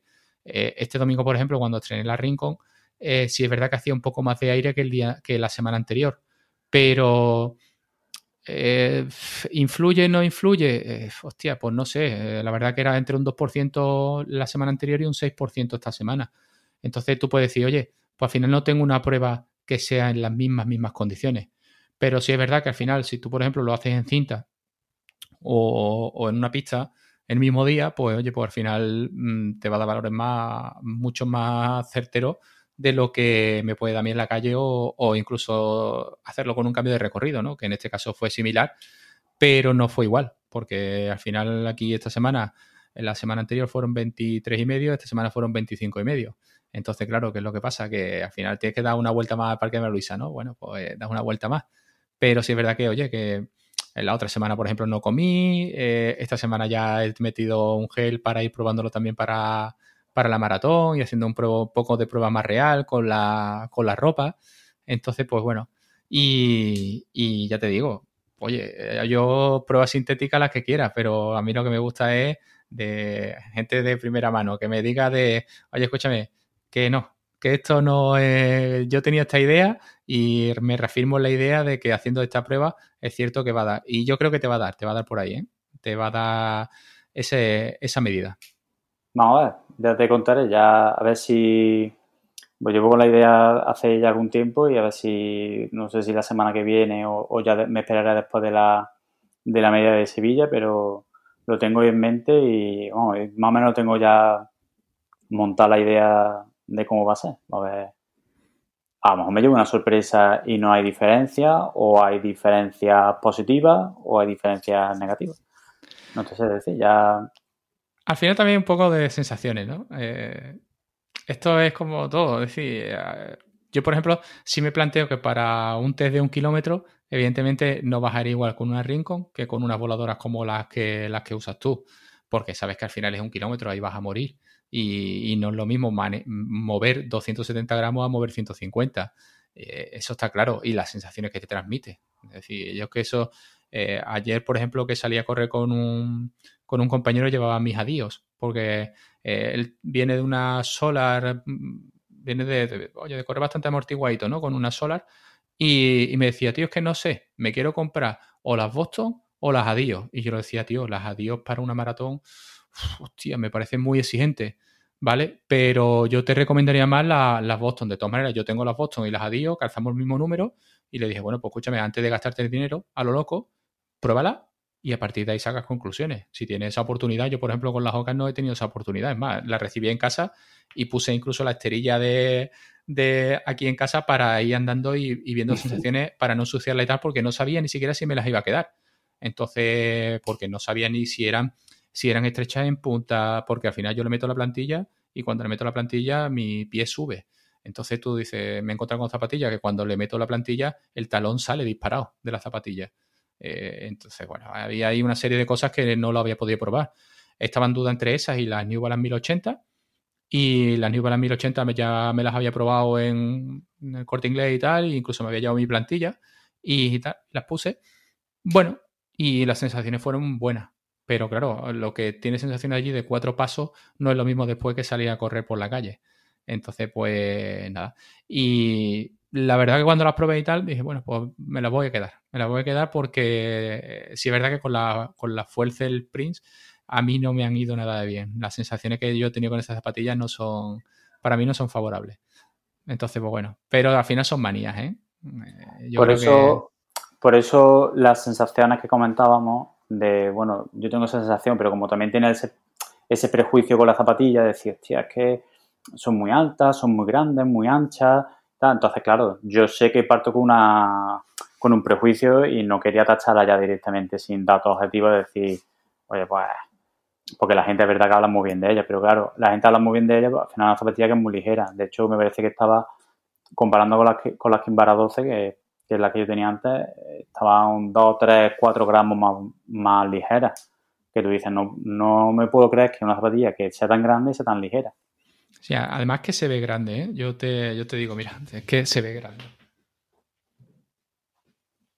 Es una zapatilla que, se ve enorme. Sí, sí, sí. sí. Vamos, yo creo que el corte es muy parecido a la, al modelo 2. Es, que, es que, claro, tú ves esa zapatilla y después coges algo como esto y, claro, mm, hostia, es que cambia la estética completamente. Es que esto no sobresale.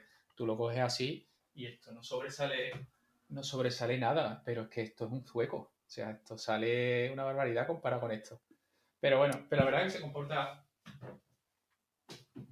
que tengo aquí justo el, zapatero donde tengo todas las zapatillas. Y... Hombre, es innegable que cómoda, ¿eh? Sí, sí. Faltaría más que con toda la amortiguación que tuviese encima fuese incómoda. Pero bueno, al final ya depende de lo que cada uno. Si tú vienes de una zapatilla para que pesa 270 y te va una de 215, pues claro, la nota es ligera. Pero si yo tuviera una zapatilla que pesa 217 y te va una de 215, pero encima es que es menos reactiva, también es donde venga. Y a lo que. Y después la zapatilla tú la vas a llevar a 347 o a 330 o a 320 si quieres. Si lo tienes en las piernas, lo vas a llevar. Sí.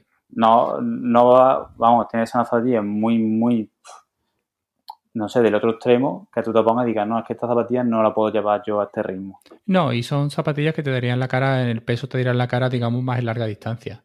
Eh, si es series de tiempo en 12, 15, 20 minutos, tampoco, es decir, esos ritmos los vas a mover tranquilamente, porque al final no tienes tiempo de fatigarte prácticamente como para decir, es que no puedo tirar de las piernas. No, es lo mismo esa sensación que tú puedes llevar a lo mejor en un kilómetro 38 de maratón, que ya te sobra hasta las calzonas, y a, hacer una serie rápida, digámoslo así, larga, pero rápida.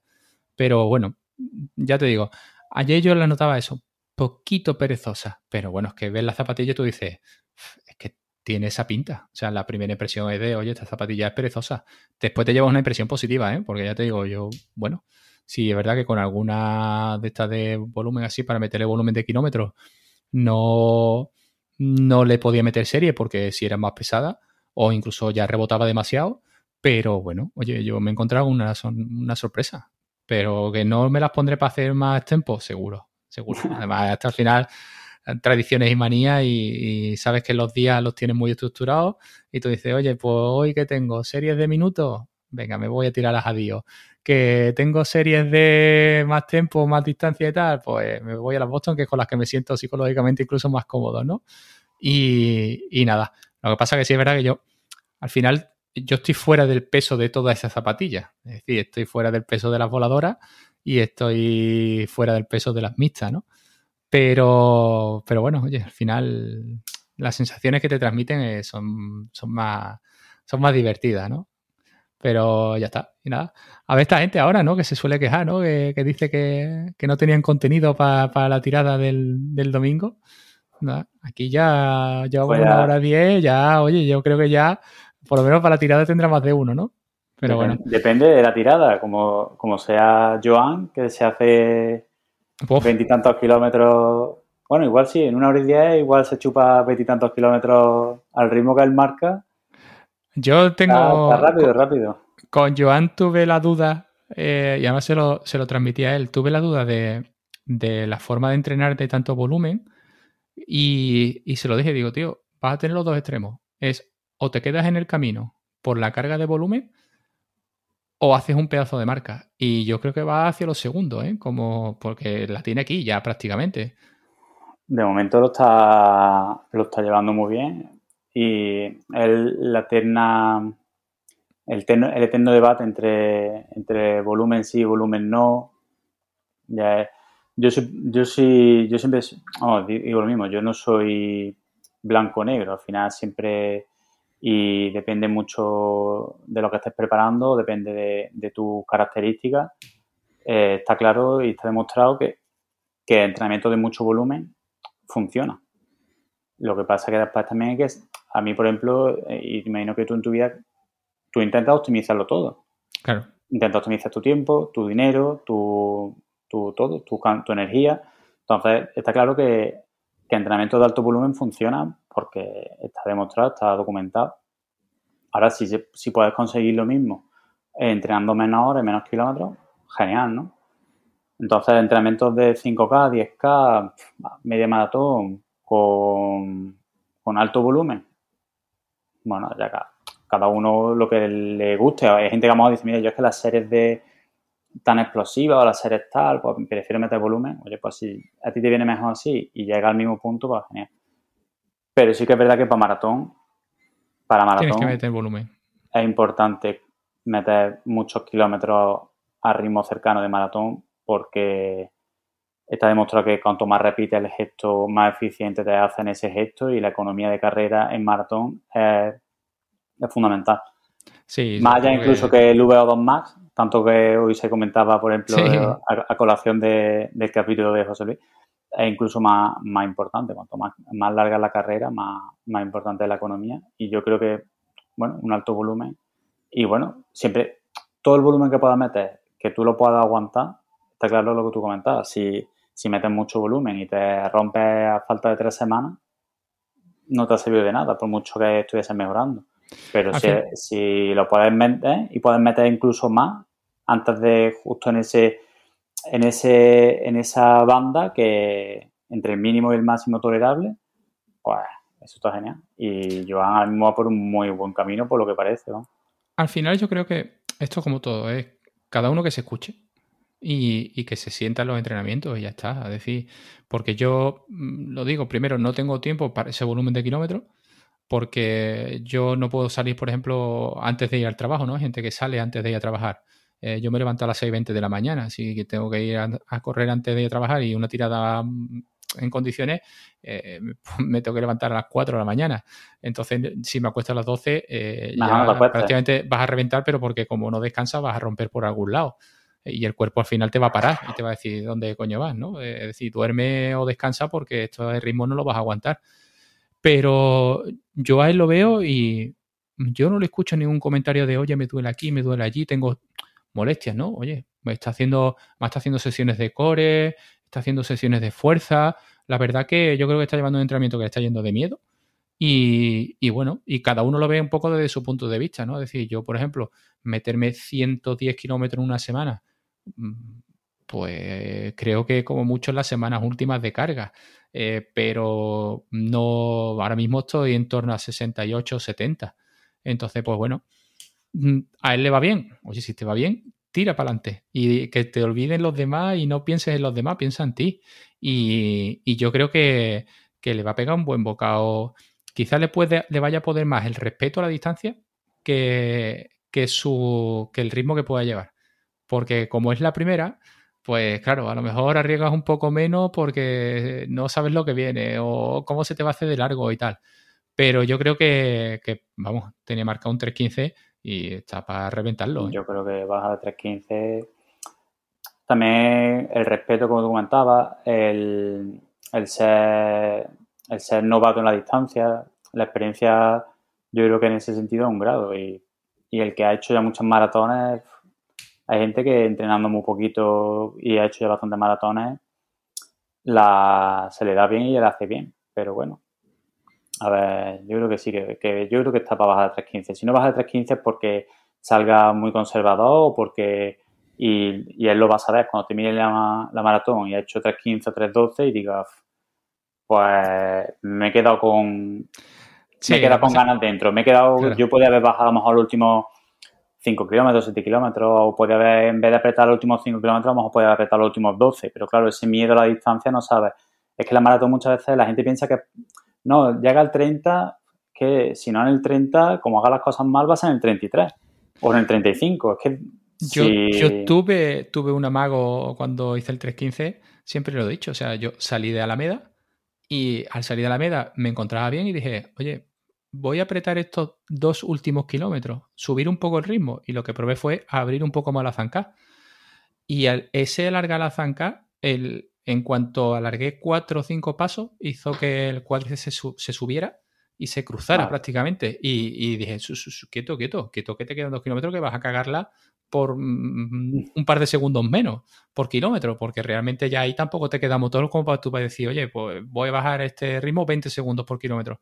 Pero bueno, pero y automáticamente otra vez a cortar la zancada y a volver a, lo que tú dices, ¿no? A la, a la, mecánica que llevas repitiendo los 40 kilómetros anteriores y, te pegas el susto, ¿eh? Y, hombre, te puedes encontrar bien, lo que pasa que el tema es la desilusión que te puedes llevar, ¿no? De que tú digas, coño, tenía motor para mucho y ahora esto no es como la semana siguiente un 10K, ¿no? Que a lo mejor descansas esa semana o tienes 15 días hasta el siguiente y puedes volver a repetir, ¿no? No. Eh, aquí eh, tendrá que meter su descanso y tendrá que empezar otra vez a trabajar eh, para la siguiente.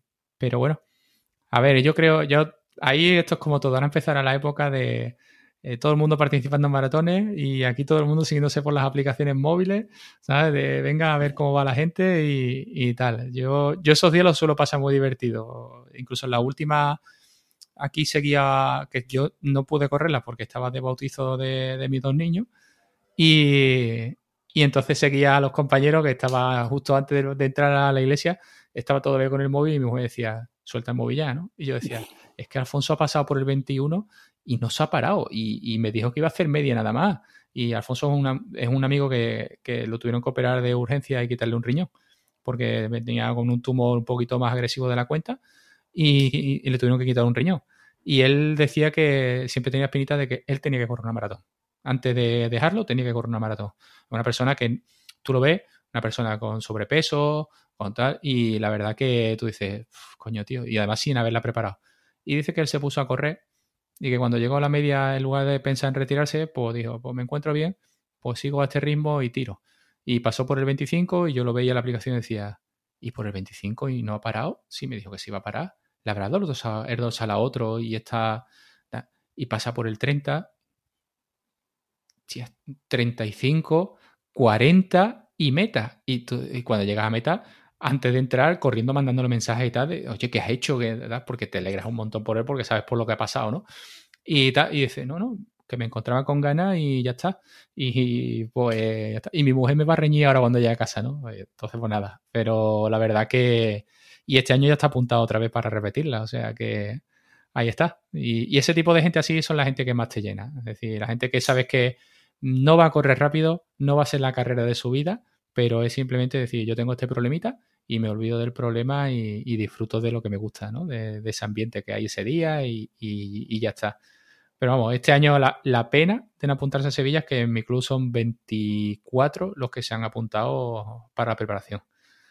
Yo siempre he dicho eso, 24 al final llegarán 12 a la línea de salida y de los 12 pues ya que Dios reparta suerte, ¿no? Y algunos mejorarán marcas, otros no, pero la verdad que el camino complicado, como siempre, es llegar a la línea de salida. El día de la carrera es un día más, eh, es lo que has entrenado, con lo cual muy mal se te tiene que dar. Si llegas a la línea de salida, muy mal se te tiene que dar como para que no, no salgan las cosas como tú has entrenado. Pero bueno. Yo tenía eso, eso lo decía el entrenador que yo tenía, me, lo decía cuando iba a los triatlones y eso, me decía que en la línea de salida, está en la línea de salida, era el premio a, todo el trabajo que, había hecho meses antes y, era, ese día era la fiesta, ese día era disfrutar, ese día era el, recoger los frutos de, todo, de todo ese trabajo hecho. Entonces, es verdad que, en carreras así tan, tan duras en las que necesita una preparación muy larga, eh, la preparación es lo duro. Sí. Todo el mundo que me, pregunta o que hablamos del tema del Ironman, digo, hombre, el, día es duro, claro que es duro porque son muchas horas, pero lo duro realmente es la preparación. Sí, hombre, lo duro, lo duro es día a día durante meses. Es exactamente sacar la hora y no es un mes, dos meses, tres meses, es ocho meses o nueve meses preparando y son muchas horas y es cuadrarlo todo y entonces lo duro realmente es la preparación de estas cosas, así que ese día solo queda disfrutar y sonreír y que salga lo mejor posible. Sí, hombre, sobre todo ahí pasa que, claro, cuando tienes tantas horas, el tema de la alimentación, cómo te puedas sentar, aunque lo lleves todo muy, muy entrenado, pero al final, es decir, ese día, yo qué sé, los nervios, te juegan una mala pasada, no duermes bien y cuando no te levantas al día siguiente está todo trastocado ya, porque ya no has descansado. Hay un, hay un truco y, vamos, no, lo digo yo, lo dicen muchos entrenadores. Eh, la noche de antes, si hay una gran competición, no va a dormir. No sé si te ha pasado a ti, pero a mí me pasa, yo la noche de antes no duermo. ¿Qué es lo importante? La, noche anterior a la noche previa, es decir, pues si tú el domingo tienes la carrera, el sábado sabes que no va a dormir, tienes que intentar el viernes dormir todo lo que puedas. Eso me da bien. entonces, pues esa noche es la, importante, porque sabes que esa, la noche de previa, con los nervios, con las cosas, eh, por ejemplo, eh, la maratón a lo mejor no, pero en, en, Ironman, que es la salida son muy temprano, muchas veces son, depende del Ironman, son a lo mejor a las 7 de la mañana, 7 y media, cuando te tienes uh a las 4 o a las 5 para desayunar. Entonces, yo, por ejemplo, soy incapaz de acostarme de las 12. No puedo. Me si me voy a las 11 a la cama, es que me pueden dar las 12, a las 12 y media perfectamente para dormir dando vueltas entonces no va a dormir. La, noche previa a esa noche última, duerme todo lo que pueda. Y hace, como se suele mal decir, una cura de sueño. Y, y sobre el tema de la alimentación, pues te lo digo por experiencia, porque he hecho, he hecho tres Ironman y los tres Ironman con problemas de estómago. Y cambiando rutinas, cambiando de todo, y llega al final de la prueba y por una cosa por otra no sale todo como esperaba, pero bueno, ya está, al final eso, por mucho que intentes llevarlo todo atado, en carreras tan largas de, de 8, 9, 10, 12 horas, un ultra dry, no sabes tampoco lo que te va a pasar en tantas horas. Sí, eso está, eso está claro, porque incluso aunque entrenes, eh, al final eh, tú puedes entrenar la alimentación también en carrera, pero estás haciendo solamente una parte de lo que vas a hacer el día de la carrera. Al final, eh, tu cuerpo llega tan al límite que, oye, por algún lado se queja. Y si no se queja muscularmente, pues a lo mejor se queja eh, porque te deshidrate o se queja porque, oye, porque este día, pues que tú normalmente entrenas a un ritmo, pues este día te vas a exigir un poquito más o lo que sea y gastas más de lo que realmente te aportas con lo que tú estás acostumbrado a, meterte con los geles, ¿no? Entonces, pues bueno, ahí yo tengo mis dudas todavía, porque yo con los, por ejemplo, con los geles, sí es verdad que hay mucha gente que Victory Endurance le sienta mal.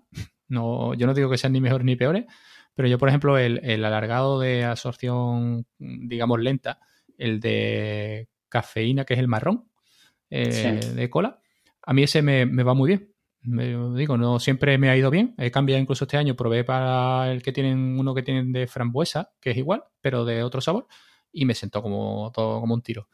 Y ahora que, bueno, por comprar las zapatillas en el corte inglés había un, descuento de te aportan un 20% en la siguiente compra y tal, pues había pensado en probar los, los Maurten, ¿no? Con esto de que son tan famosos, ¿no? De tal. Y lo que se escucha por ahí, o lo que yo he leído, es que dicen que no sientan nada de mal.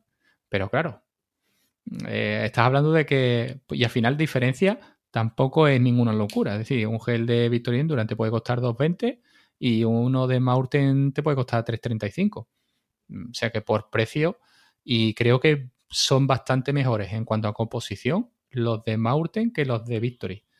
¿Vale? No sé si por a lo mejor circunstancias psicológicas de decir, oye, es que es Maurten, ¿no? Y esto es marca de élite, o, tal, pero creo que en cuanto a composición vienen mejor.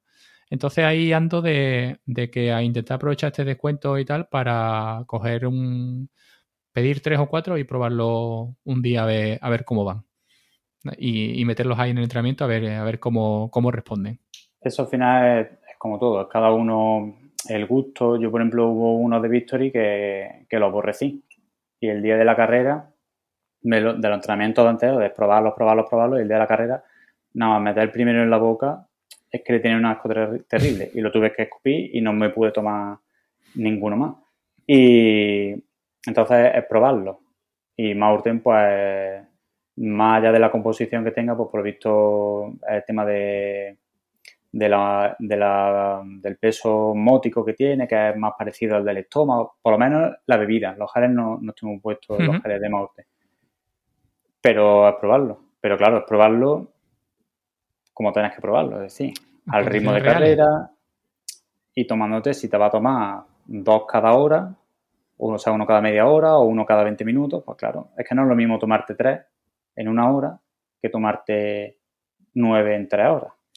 Yo es que, yo por ejemplo, en el tema de alimentación en carrera, yo lo llevo de otra manera. Es decir, al final no espero a tener hambre ni a tener sed, porque si esperas a esos momentos, evidentemente ya estás muerto.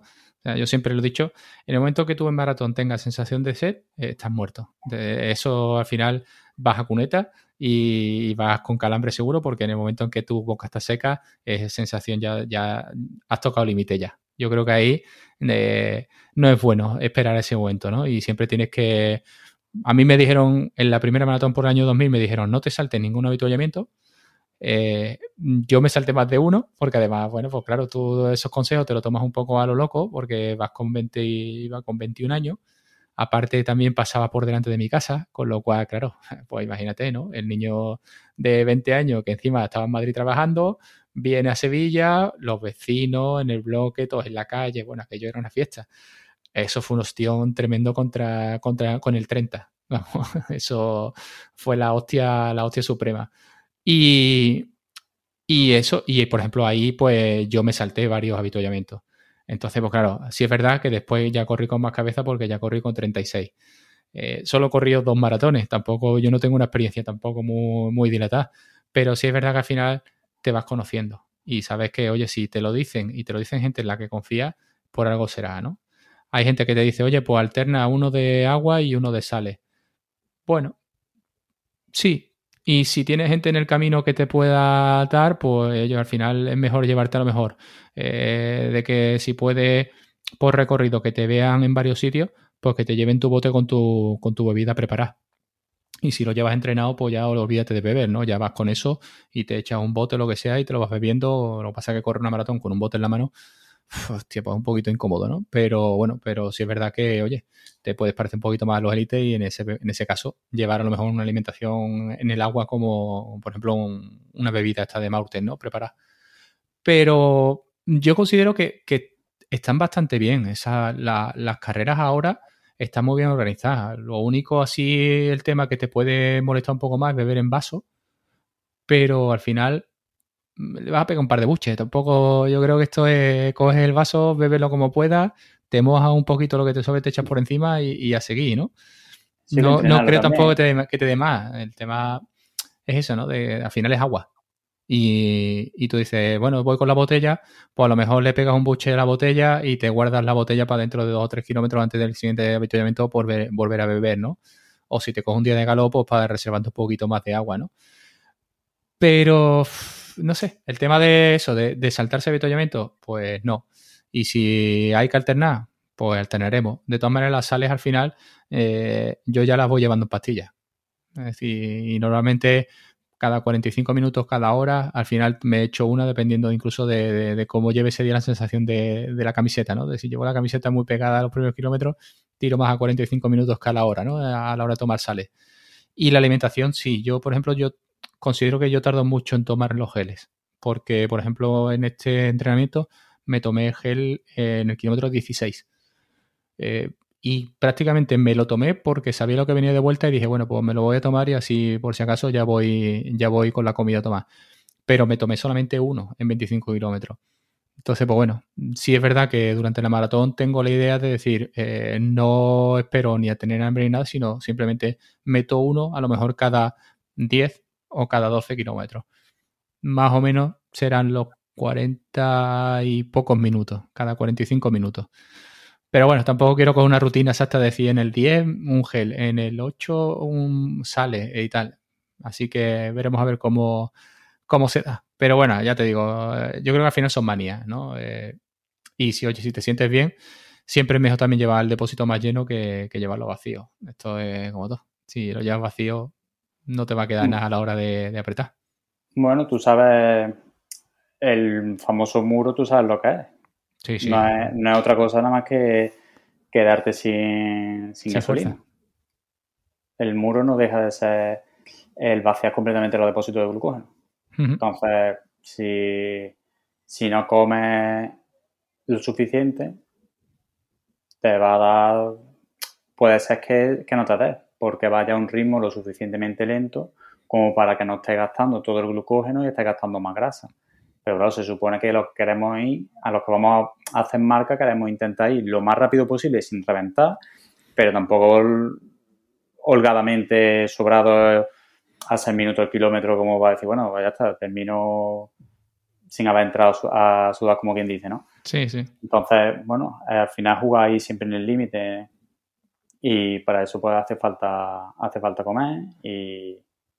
Pero claro, para comer X cantidad de gel o de hidrato de carbono o lo que quieras, bebida, mountain, hay que entrenarlo. Y hay que intentar entrenarlo en las condiciones más parecidas al día de la carrera.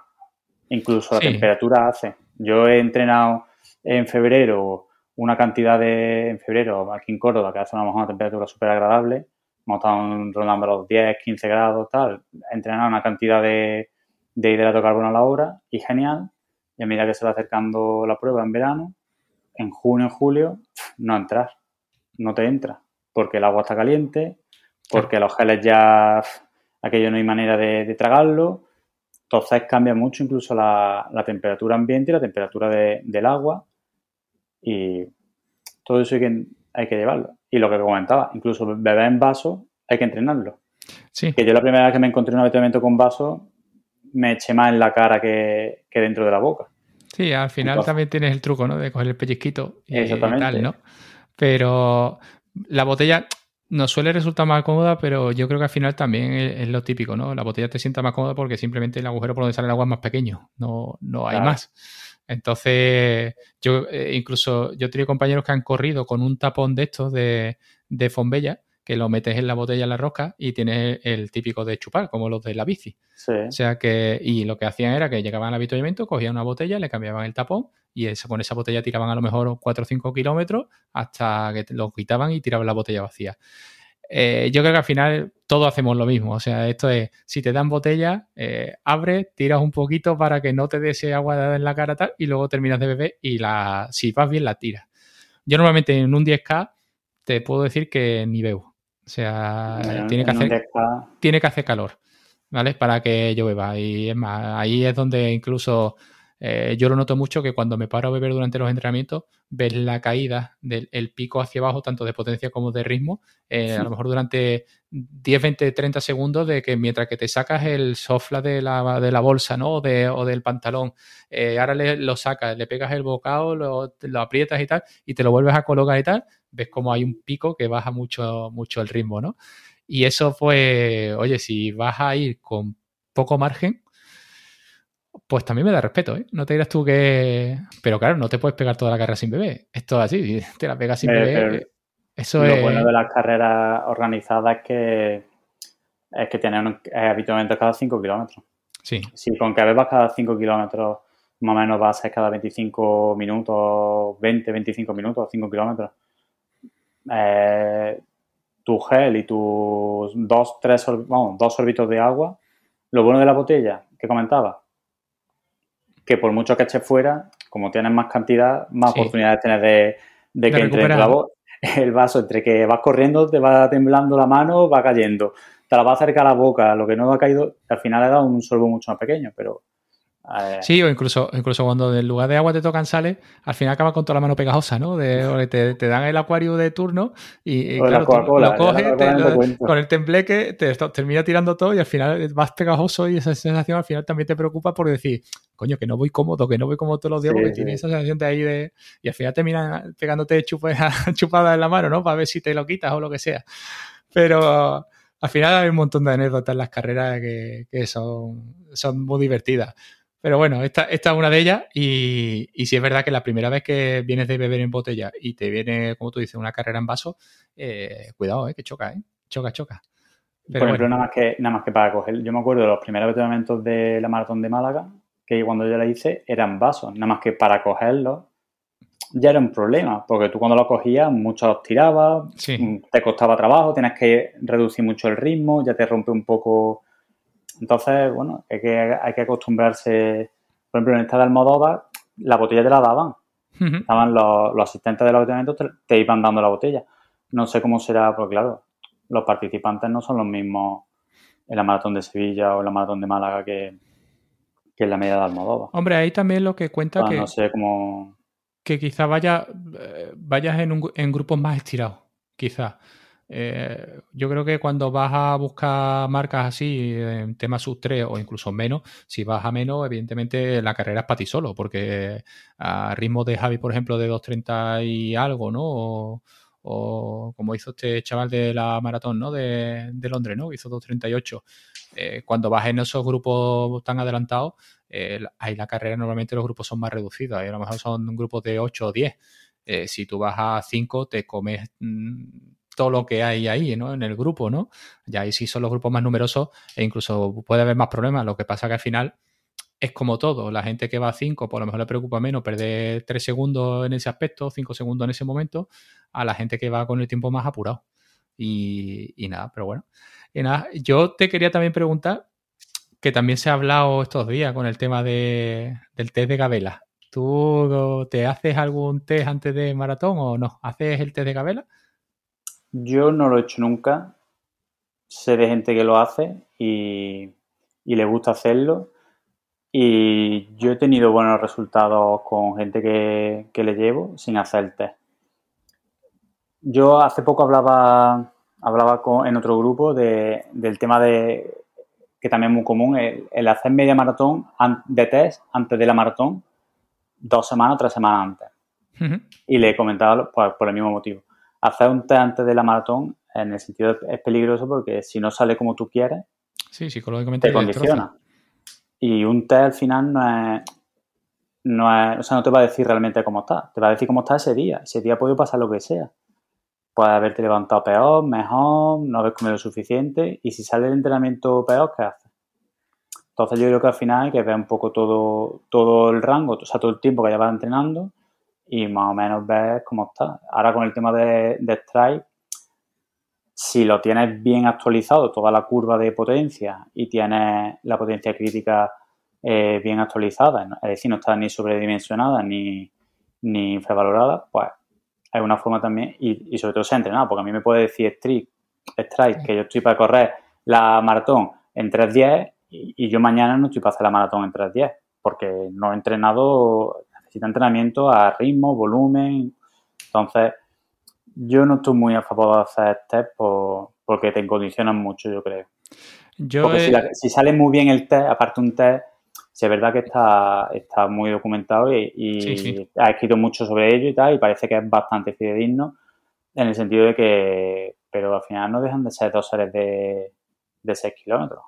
Que yo ahora mismo hago un, dos series de 6 kilómetros y te digo yo que me sale mejor que la maratón. Porque al final yo tengo fondo para hacer dos series de 6 kilómetros. No sé qué ritmo, tal, pero, pero no estoy para hacer 42 kilómetros. Claro. No, eso, es lo que me noto yo a día de hoy. O sea, decir, a mí ahora mismo Stream me dice que sí, que por debajo de las 3 horas. Yo le digo, lo firmamos ya. Aquí, si vale, lo firmamos ya. Pero yo, por ejemplo, eh, decir, ahora mismo sería totalmente mentira. ¿Pero por qué? Porque mis piernas no están ahora mismo para 42 estamos metiendo la carga de kilómetros, estamos metal, y hombre, no te voy a decir que llegue mal a lo mejor a los 25, a los 27, pero es que de ahí todavía quedan 15 más, con lo cual es que eh, hay que meterle carga de kilómetros y, saber. Y hacer un test, bueno, al final es un entrenamiento más, es decir, yo creo que en la tirada más larga me parece que tengo este con José Luis, me parece que son 32 y medio, y de los 32 y medio me parece que hay 26 a ritmo de maratón. Eh, bueno, dará una medida, dará una orientación, pero yo soy más de decir, oye, eh, a mí yo voy por sensaciones, aunque tengas que tu control sobre la potencia, sobre los ritmos y tal, pero yo soy de sensaciones. Es decir, si tengo que hacer una maratón o una media maratón a 4.15, lo que quiero es que cuando yo la termine, yo diga, me pegaba 15 más. Y esa es la mejor sensación que puedes tener de que, oye, te encuentras con tu ritmo y te encuentras todavía con fuerza. Si vas ahí a 4.15 y evidentemente llegas a la media y tú notas que llegas cansaete, eh, olvídate, porque no vas a llegar, porque esto no es lo cojo y lo multiplico por dos. Eh, yo en mi caso la de 3.15 sí fue así, que fue todo el ritmo mantenido todo, toda la maratón, no, no hubo caída de ritmo ni nada, quitando el último kilómetro por ese problema de, del calambre y tal, pero bueno, sé que esas circunstancias normalmente no se dan. La maratón normalmente no es, oye, he pasado la media maratón en 1.29, pues voy a hacer 2.58. Mm, normalmente no es así. Entonces, pues bueno, a ver, a ver un poco, pero ya te digo, al final... Tendemos a atribuirle una, unas propiedades a, a a la potencia que, que no, no, es nada mágico. O sea, al final es una forma más de medir. Cuando otra vez hemos dicho en el grupo que la gente pregunta, no, pero entonces me compro Strike y dejo la, frecuencia cardíaca, no, o sea que hay que verlo todo, o sea que al final es todo junto. Eh, no o la potencia, en este caso, es una herramienta más, igual que el ritmo, igual que, la frecuencia cardíaca. Entonces, eh, y, lo que te diga Strike, antes has tenido tú que alimentarlo y has tenido que hacer tú O sea, que no es nada mágico, que no me compro yo Strike, eh, hago cuatro entrenamientos o diez entrenamientos, doce entrenamientos y ya estoy para lo que me diga, ¿no? Hay que, hay que hacer una, hay que alimentar la curva y hay que entrenar en base a una zona que me diga que sean de potencia, de, ritmo, de frecuencia cardíaca. Entonces ya en base a eso podrás coger y decir, oye, pues yo creo que sí que estoy para hacer esto o no estoy para hacer lo otro. a mí, por ejemplo, yo cuando José Luis me dejó el suyo para probarlo, él, tenía la versión 1, que era la que no te cuenta el aire, ¿no? El viento. Y, yo decía, claro, venía, venía de otro usuario, que se lo había dejado a él a otro, a otro amigo. Y total, que sí, que reseteas y tal, y tú dices, bueno, pues esto cómo va, porque al final la primera pregunta que te hace es, ¿esto cómo va? Y claro, la potencia crítica en ese momento estaba súper baja. Yo incluso, ya te digo, yo no había corrido tan lento en mi vida. Y, y, tuve muchas broncas con él porque yo le decía, tío, es que yo no he corrido tan lento en mi vida y esto me está diciendo que ya nada más que yo salgo de casa y pego cuatro zancas más rápido de la cuenta me está pitando porque me voy de zona. Era total que al final le hice una calibración de 3.9, ¿vale? Y, cuando yo le hice esa calibración, eh, incluso me llegué a subir a 420 vatios de potencia crítica. Eh, claro, eh, cuando lo ves realmente, claro, tú después te vas a la zona 5 y tú dices, escúchame, aquí no vas a llegar en la vida, con lo cual está totalmente sobredimensionado e incluso tanto como que creo que durante la media maratón también estaba sobredimensionado. Y ahora, por ejemplo, lo tengo en manual. ¿Por qué? Porque durante la media maratón eh, estaba con una potencia crítica de unos 406 vatios y yo lo veía que, bueno, mm, que todavía iba un poquito largo. Porque, claro, cuando tú te acercas a 406 vatios, las sensaciones que tú transmites es decir, escúchame, es que a esto voy a morir. Entonces, pues bueno, y, nada, y entonces manualmente lo he ido poniendo. Es cierto que ahora, por ejemplo, si lo pongo que lo calcule él, me da 386 y yo lo tengo manualmente en 395. ¿Pero por qué? Porque en 395 yo me encuentro que yo termino los entrenamientos bien, los de zona 2, los de zona 5 los puedo terminar también y los termino en condiciones. Y entonces, pues bueno, entre 386 y 395 tampoco hay ningún cálculo loco. Pero sí es verdad que eso, que, que cuando claro, has hecho un 3.9, que aunque lo hayas hecho como debes, pues tal, pues te da una potencia mucho más alta de lo que realmente tienes. Es que tú ten en cuenta que, y esto, esto pasa también en ciclismo y pasa en carrera con el ritmo, pasa, tú estás intentando estimar un, un, es un punto fisiológico, o bueno, no un punto fisiológico, es, un marcador de rendimiento, la, la potencia crítica que va en torno, tiene un tiempo límite que va en torno a los treinta y tantos minutos a la hora aproximadamente, con un test de tres minutos de nueve minutos. Claro. A ver, y esto pasa, hay gente que, el, por ejemplo, en potencia de ciclismo, la estimación del FTP, que al final, si no es lo mismo, muy parecido a la potencia crítica, también en torno a una hora, que es lo que se decía Andy Coogan en el libro, que había que hacer un test de una hora, pero ¿quién hace un test de una hora a tope? Claro. O sea, es, muy duro. Y eso hazlo cada cuatro semanas o seis semanas. Entonces inventó el test de 20 minutos y lo ponderas con un valor de 0,95 y tal. Que 0,95 es para gente muy buena, pero que gente normalita está en 0,92, 0,93 y si está fuera de temporada o está empezando, más bien tirarle para 0,9. Tú estás intentando estimar una cosa que, que, que su tiempo límite está en torno a una hora con un test de de 5 minutos. Incluso hay gente que hace un test de 5 minutos. Pero es que. Entonces, es, como es como si tú haces, es como si tú llegas y me dices, me he metido en la calculadora estas que hay muchas por internet y me dice que con el tiempo de 18 y pico en 5K hago la maratón en 3 y pico. O sea, es que de 5K a 42. Es que hay mundo.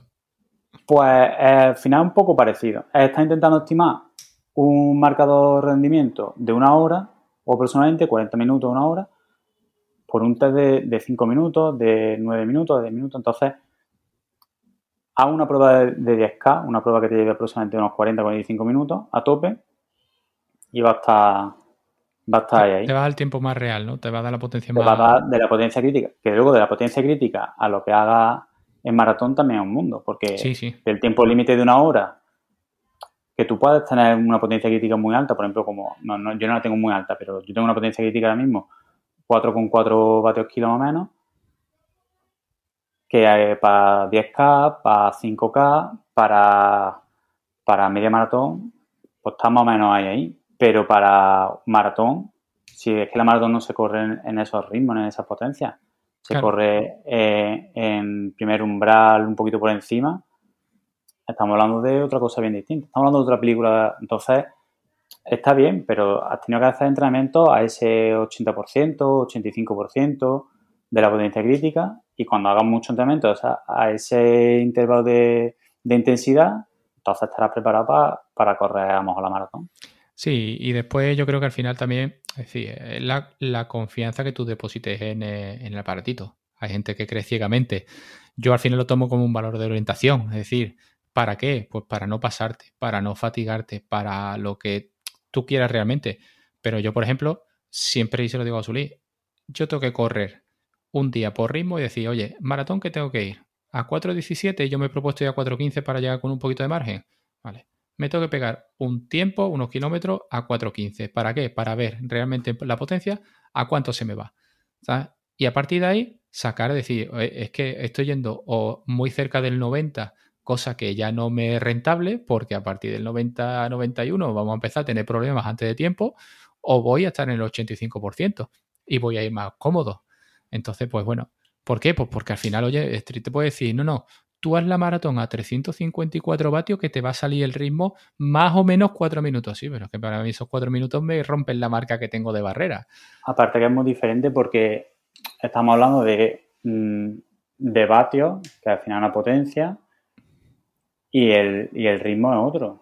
Si ese día, bueno, puedes calcular si hay subida o hay bajada, la temperatura también la puedes meter en strike, hay también otras calculadoras que hay mm, por ahí también para sacar eh, pacing de carrera, pero luego está cómo tú transformes, tu técnica de carrera, dijésemos, de cómo tú transformes esa potencia en, en ritmo. Entonces es muy diferente. Si hay viento, tú ya sabes que no va, que no va a sacar ese. Si día te encuentras viento en la carrera, yo muchas veces le digo a, a los que llevo, digo, mira, el pacing de carrera de media maratón, tal, pues vamos a hacerlo a, este, a estos vatios. Pero que el tiempo, el tiempo puede ser, depende. Y si hay viento, yo eso como lo, o sea, se puede saber dos días antes más o menos el tiempo, el viento que va a hacer, tal, más o menos estimarlo también. Pero depende también de las zapatillas que te pongas, que estamos hablando antes.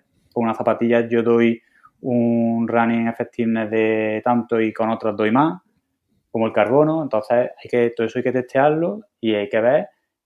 Y luego el día de la carrera puede pasar muchas cosas también. Sí, eso está claro. O sea, esto es como todo. Si tú estás acostumbrado a correr en seco y de repente el día de la carrera te sale lloviendo a mares, eh, ya sabes que ese día olvídate de tu marca, porque no va a salir, más que nada porque es así, es que no te va a poder salir. Entonces, eh, contra el tema del aire, eh, al final, de todas maneras, también es un valor orientativo, es decir, el, intentar ver meteorológicamente antes cómo va a estar la carrera, es complicado no, es lo siguiente, porque puede ser que por la mañana no haga aire y el aire se levante a las 12 de la mañana o que ese día sople el huracán de la muerte desde las 8 de la mañana y, tú dices, yo he entrenado y sé que sale por ritmo, pero sale por ritmo cuando en llano, sin aire y tal.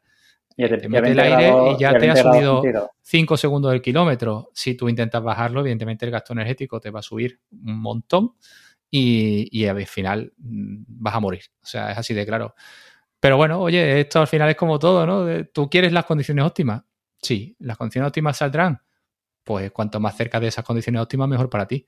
¿Vale? Pero bueno, eh, al final esto es, la lotería y ya está. Y... aparte que al final lo bonito de esto, ¿no? Que si fuese todo tan fácil como programarlo y que claro. fuésemos entonces seríamos eh, el Telda de, de David Sassi, ¿no? Sí, nosotros no somos máquinas, entonces al final nosotros, bueno, el día tiene un poquito de improvisación, un poquito de saber hacer de ese día, un poquito... Por eso, por ejemplo, muchas veces de que se habla en ciclismo, no gana quien más vatios mueve o más vatios kilos mueve. Al final también muchas veces gana el más listo, o el que sepa mejor colocarse, el que sepa mejor invertir los vatios que tiene. Entonces, aquí es un poco parecido. Tú puedes entrenar por strike, puedes tener zapatillas de carbono, puedes llevarlo todo, pero al final de la maratón el que tiene que correr es uno y tú ya tienes que saber si el día es con viento en dónde te tienes que colocar, si el día hace frío no pasarte de ropa o no quedarte corto. Eh, si hace calor, pues ya sabes que no puedes salir a la potencia que. Pues mete la media maratón y sales a lo que te marca a 300 vatios. Y resulta que hace 15 grados más de lo que tú estás acostumbrado a entrenar. Sí, claro. O una humedad. El día que tú, por ejemplo, vayas a Castellón, tú te vas a encontrar o a Málaga. un súper húmedo. Te vas a encontrar con hombre, va a hacer, en Málaga hace una temperatura muy agradable, pero te vas a encontrar con más humedad. Si eso no lo controlas, pues también te vas a encontrar con, otra variable más de la ecuación que tienes que intentar más o menos como, encajarla. Sí, eso es lo que, lo que comentaba yo incluso esta semana, de que el domingo me encontré quizás las condiciones más parecidas a lo que pueda ser Málaga, en este caso, porque me encontré con una temperatura de unos 19 grados, y, pero sí es verdad que eh, hacía bochorno, con lo cual la humedad eh, había aumentado. Y, yo, por ejemplo, llegué con la camiseta súper empapada y súper pegada, pero además desde el kilómetro 12. Entonces, claro, ahí te das cuenta de que cuidado que ese día tienes que aumentar la toma de sales y la toma de líquido, porque estás perdiendo mucho más de lo que pierdes normalmente. Entonces, pues bueno. Y este año, por ah. ejemplo, cuando, cuando empecé a, la preparación de, maratón, eh, creo que el primer día, vamos, la primera semana fue cuando el bofetón de la ola de calor que tuvimos y yo he salido a correr aquí con 45 grados, que al final lo que he tenido que hacer es pararme para coger aire simplemente, porque es que tú dices, hostia, esto es inhumano, o sea, no entraba aire, ibas a echar manos al agua y el agua estaba hirviendo que aquello no, no se podía ni tomar, parece que te había llevado una infusión en lugar de un, de un sofla, ¿no? Entonces, pues bueno, eh, son cosas que al final, oye, es como todo. Cuanto más te adaptes a las circunstancias, pues evidentemente mejor te va a ir y ya está. Pero que al final, es como tú dices, es decir, tú tienes que entrenar las máximas variables posibles para estar lo más adaptado posible. Y ya está. ¿Saldrá? ¿No saldrá? Pues bueno, si has entrenado y estás más adaptado, pues tendrás más posibilidades, más probabilidades de que salga.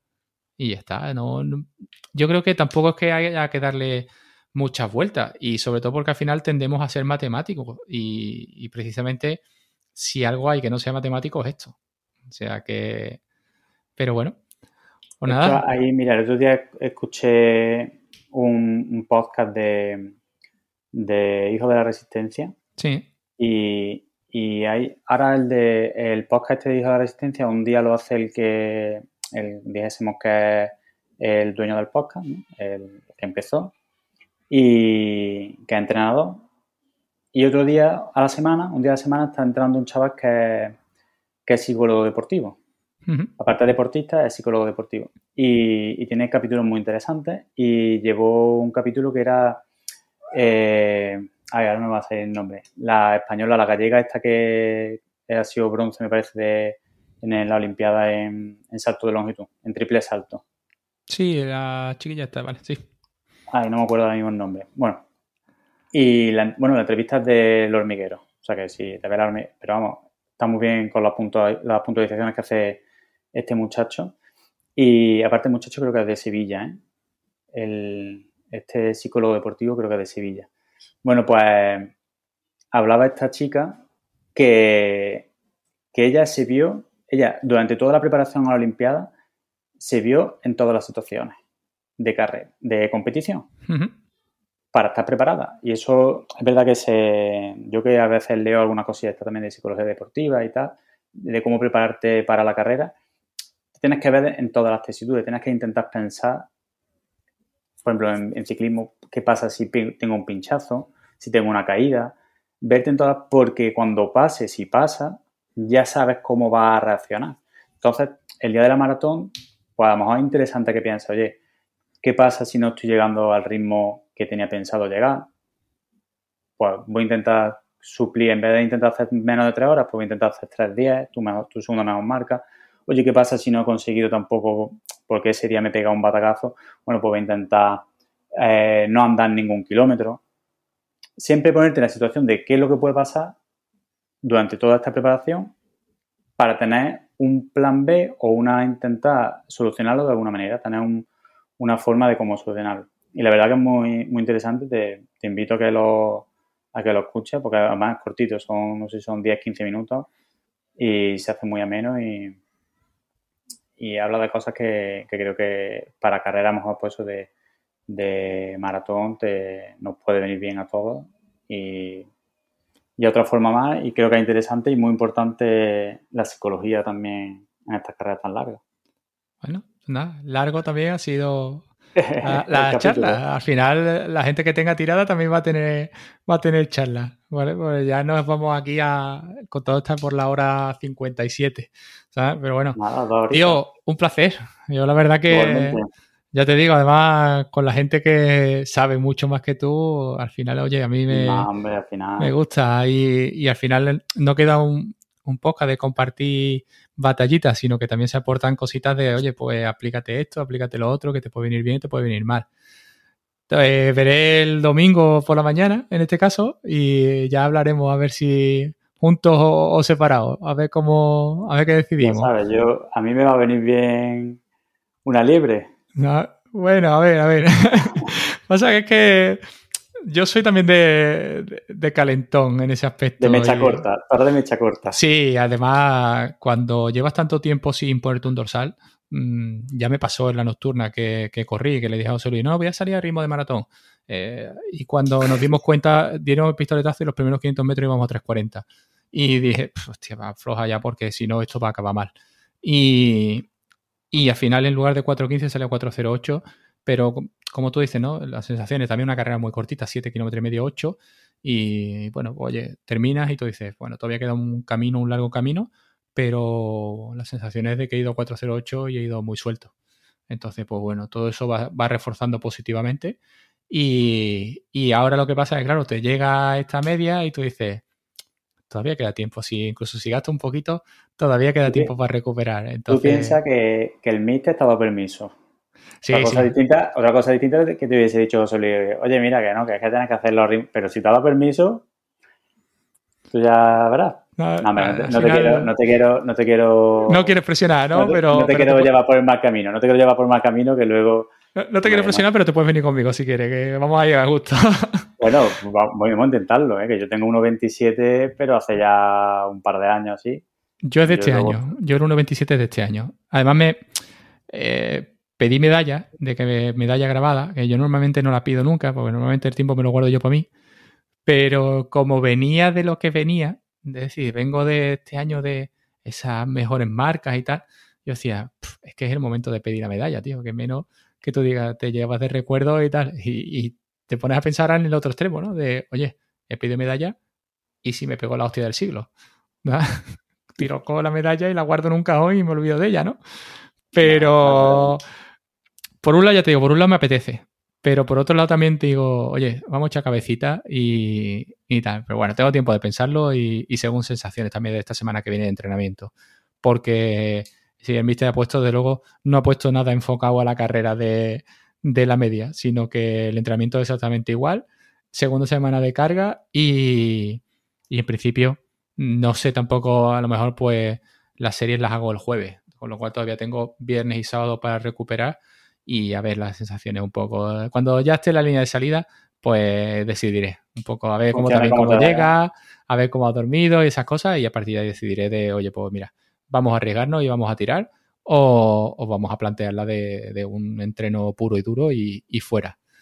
Pero bueno, nos veremos allí y ya te digo, al principio, bueno, el ratito lo echaremos y sobre todo que nos podamos tomar una cervecita después tranquilos y, y podamos hablar y, que lleguemos todos que vamos de, aquí del grupo, pues que lleguemos todos a meta, ¿no? Y, ya está, que todo el mundo pase, que por ahí había muchas dudas, había gente que decía que no venía preparada y que no sabía si lo iba a acabar, pero bueno, ya van recuperando sensaciones y, parece ser que sí, que, que acabarla, acabarla la vamos a acabar todos.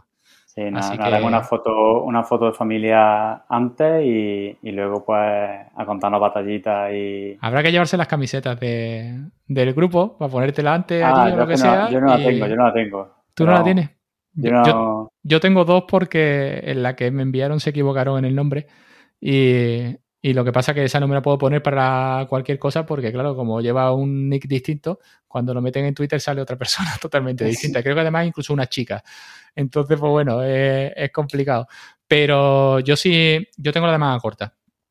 Y aunque vaya a correr con la del club, porque evidentemente tengo que correr con la del club, pero sí me gustaría de eso, de llevármela.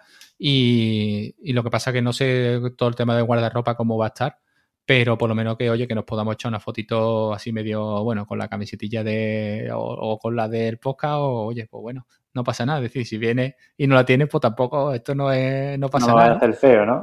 No, hombre, no, no te vamos a dejar, o después con el Photoshop se puede arreglar las cosas, ¿no? Y, y ya está, y, y, a ver, a ver, a ver por lo menos eso, de que nos conozcamos los, los 8 o 10 que vamos y, y nos pongamos cara, que al final lo lo que te lleva, tío. Yo siempre digo esto, la sensación agradable de, eso, de conocer a la gente de que está en tu mundillo y con la que estás hablando y compartes muchas cosas, pero no le pones cara realmente, ¿no? Entonces, pues nada. Pues nada, tío, lo he dicho. Oye, que encantado y cuando quiera otra charlita mediante vídeo o de La siguiente la haremos cuando hagas los de la zapatilla. Ah, no, sí, eso tengo, tengo que hacerlo, ya intentaré. Yo es que soy muy malísimo para el tema de, de grabarme en vídeo ni nada, pero vamos, trataré de, de Yo ya perdí- algún tipo de yo ya perdí la documento ¿eh? gráfico. Sí, ¿no? Yo ya he perdido la sé. vergüenza, sí. Incluso ya ha llegado entrenamientos, incluso en los que he puesto. Yo tengo un, un gimbal pequeñito, un, un Osmo, un de DJI, y en algunos entrenamientos lo que hago es que, que lo pongo en la pista y, y empiezo a hacer que la gente pase para ver las pisadas.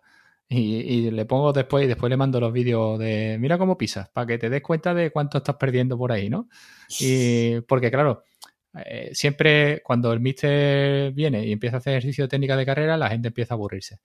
Y, y tú dices, es que es más importante de lo que parece.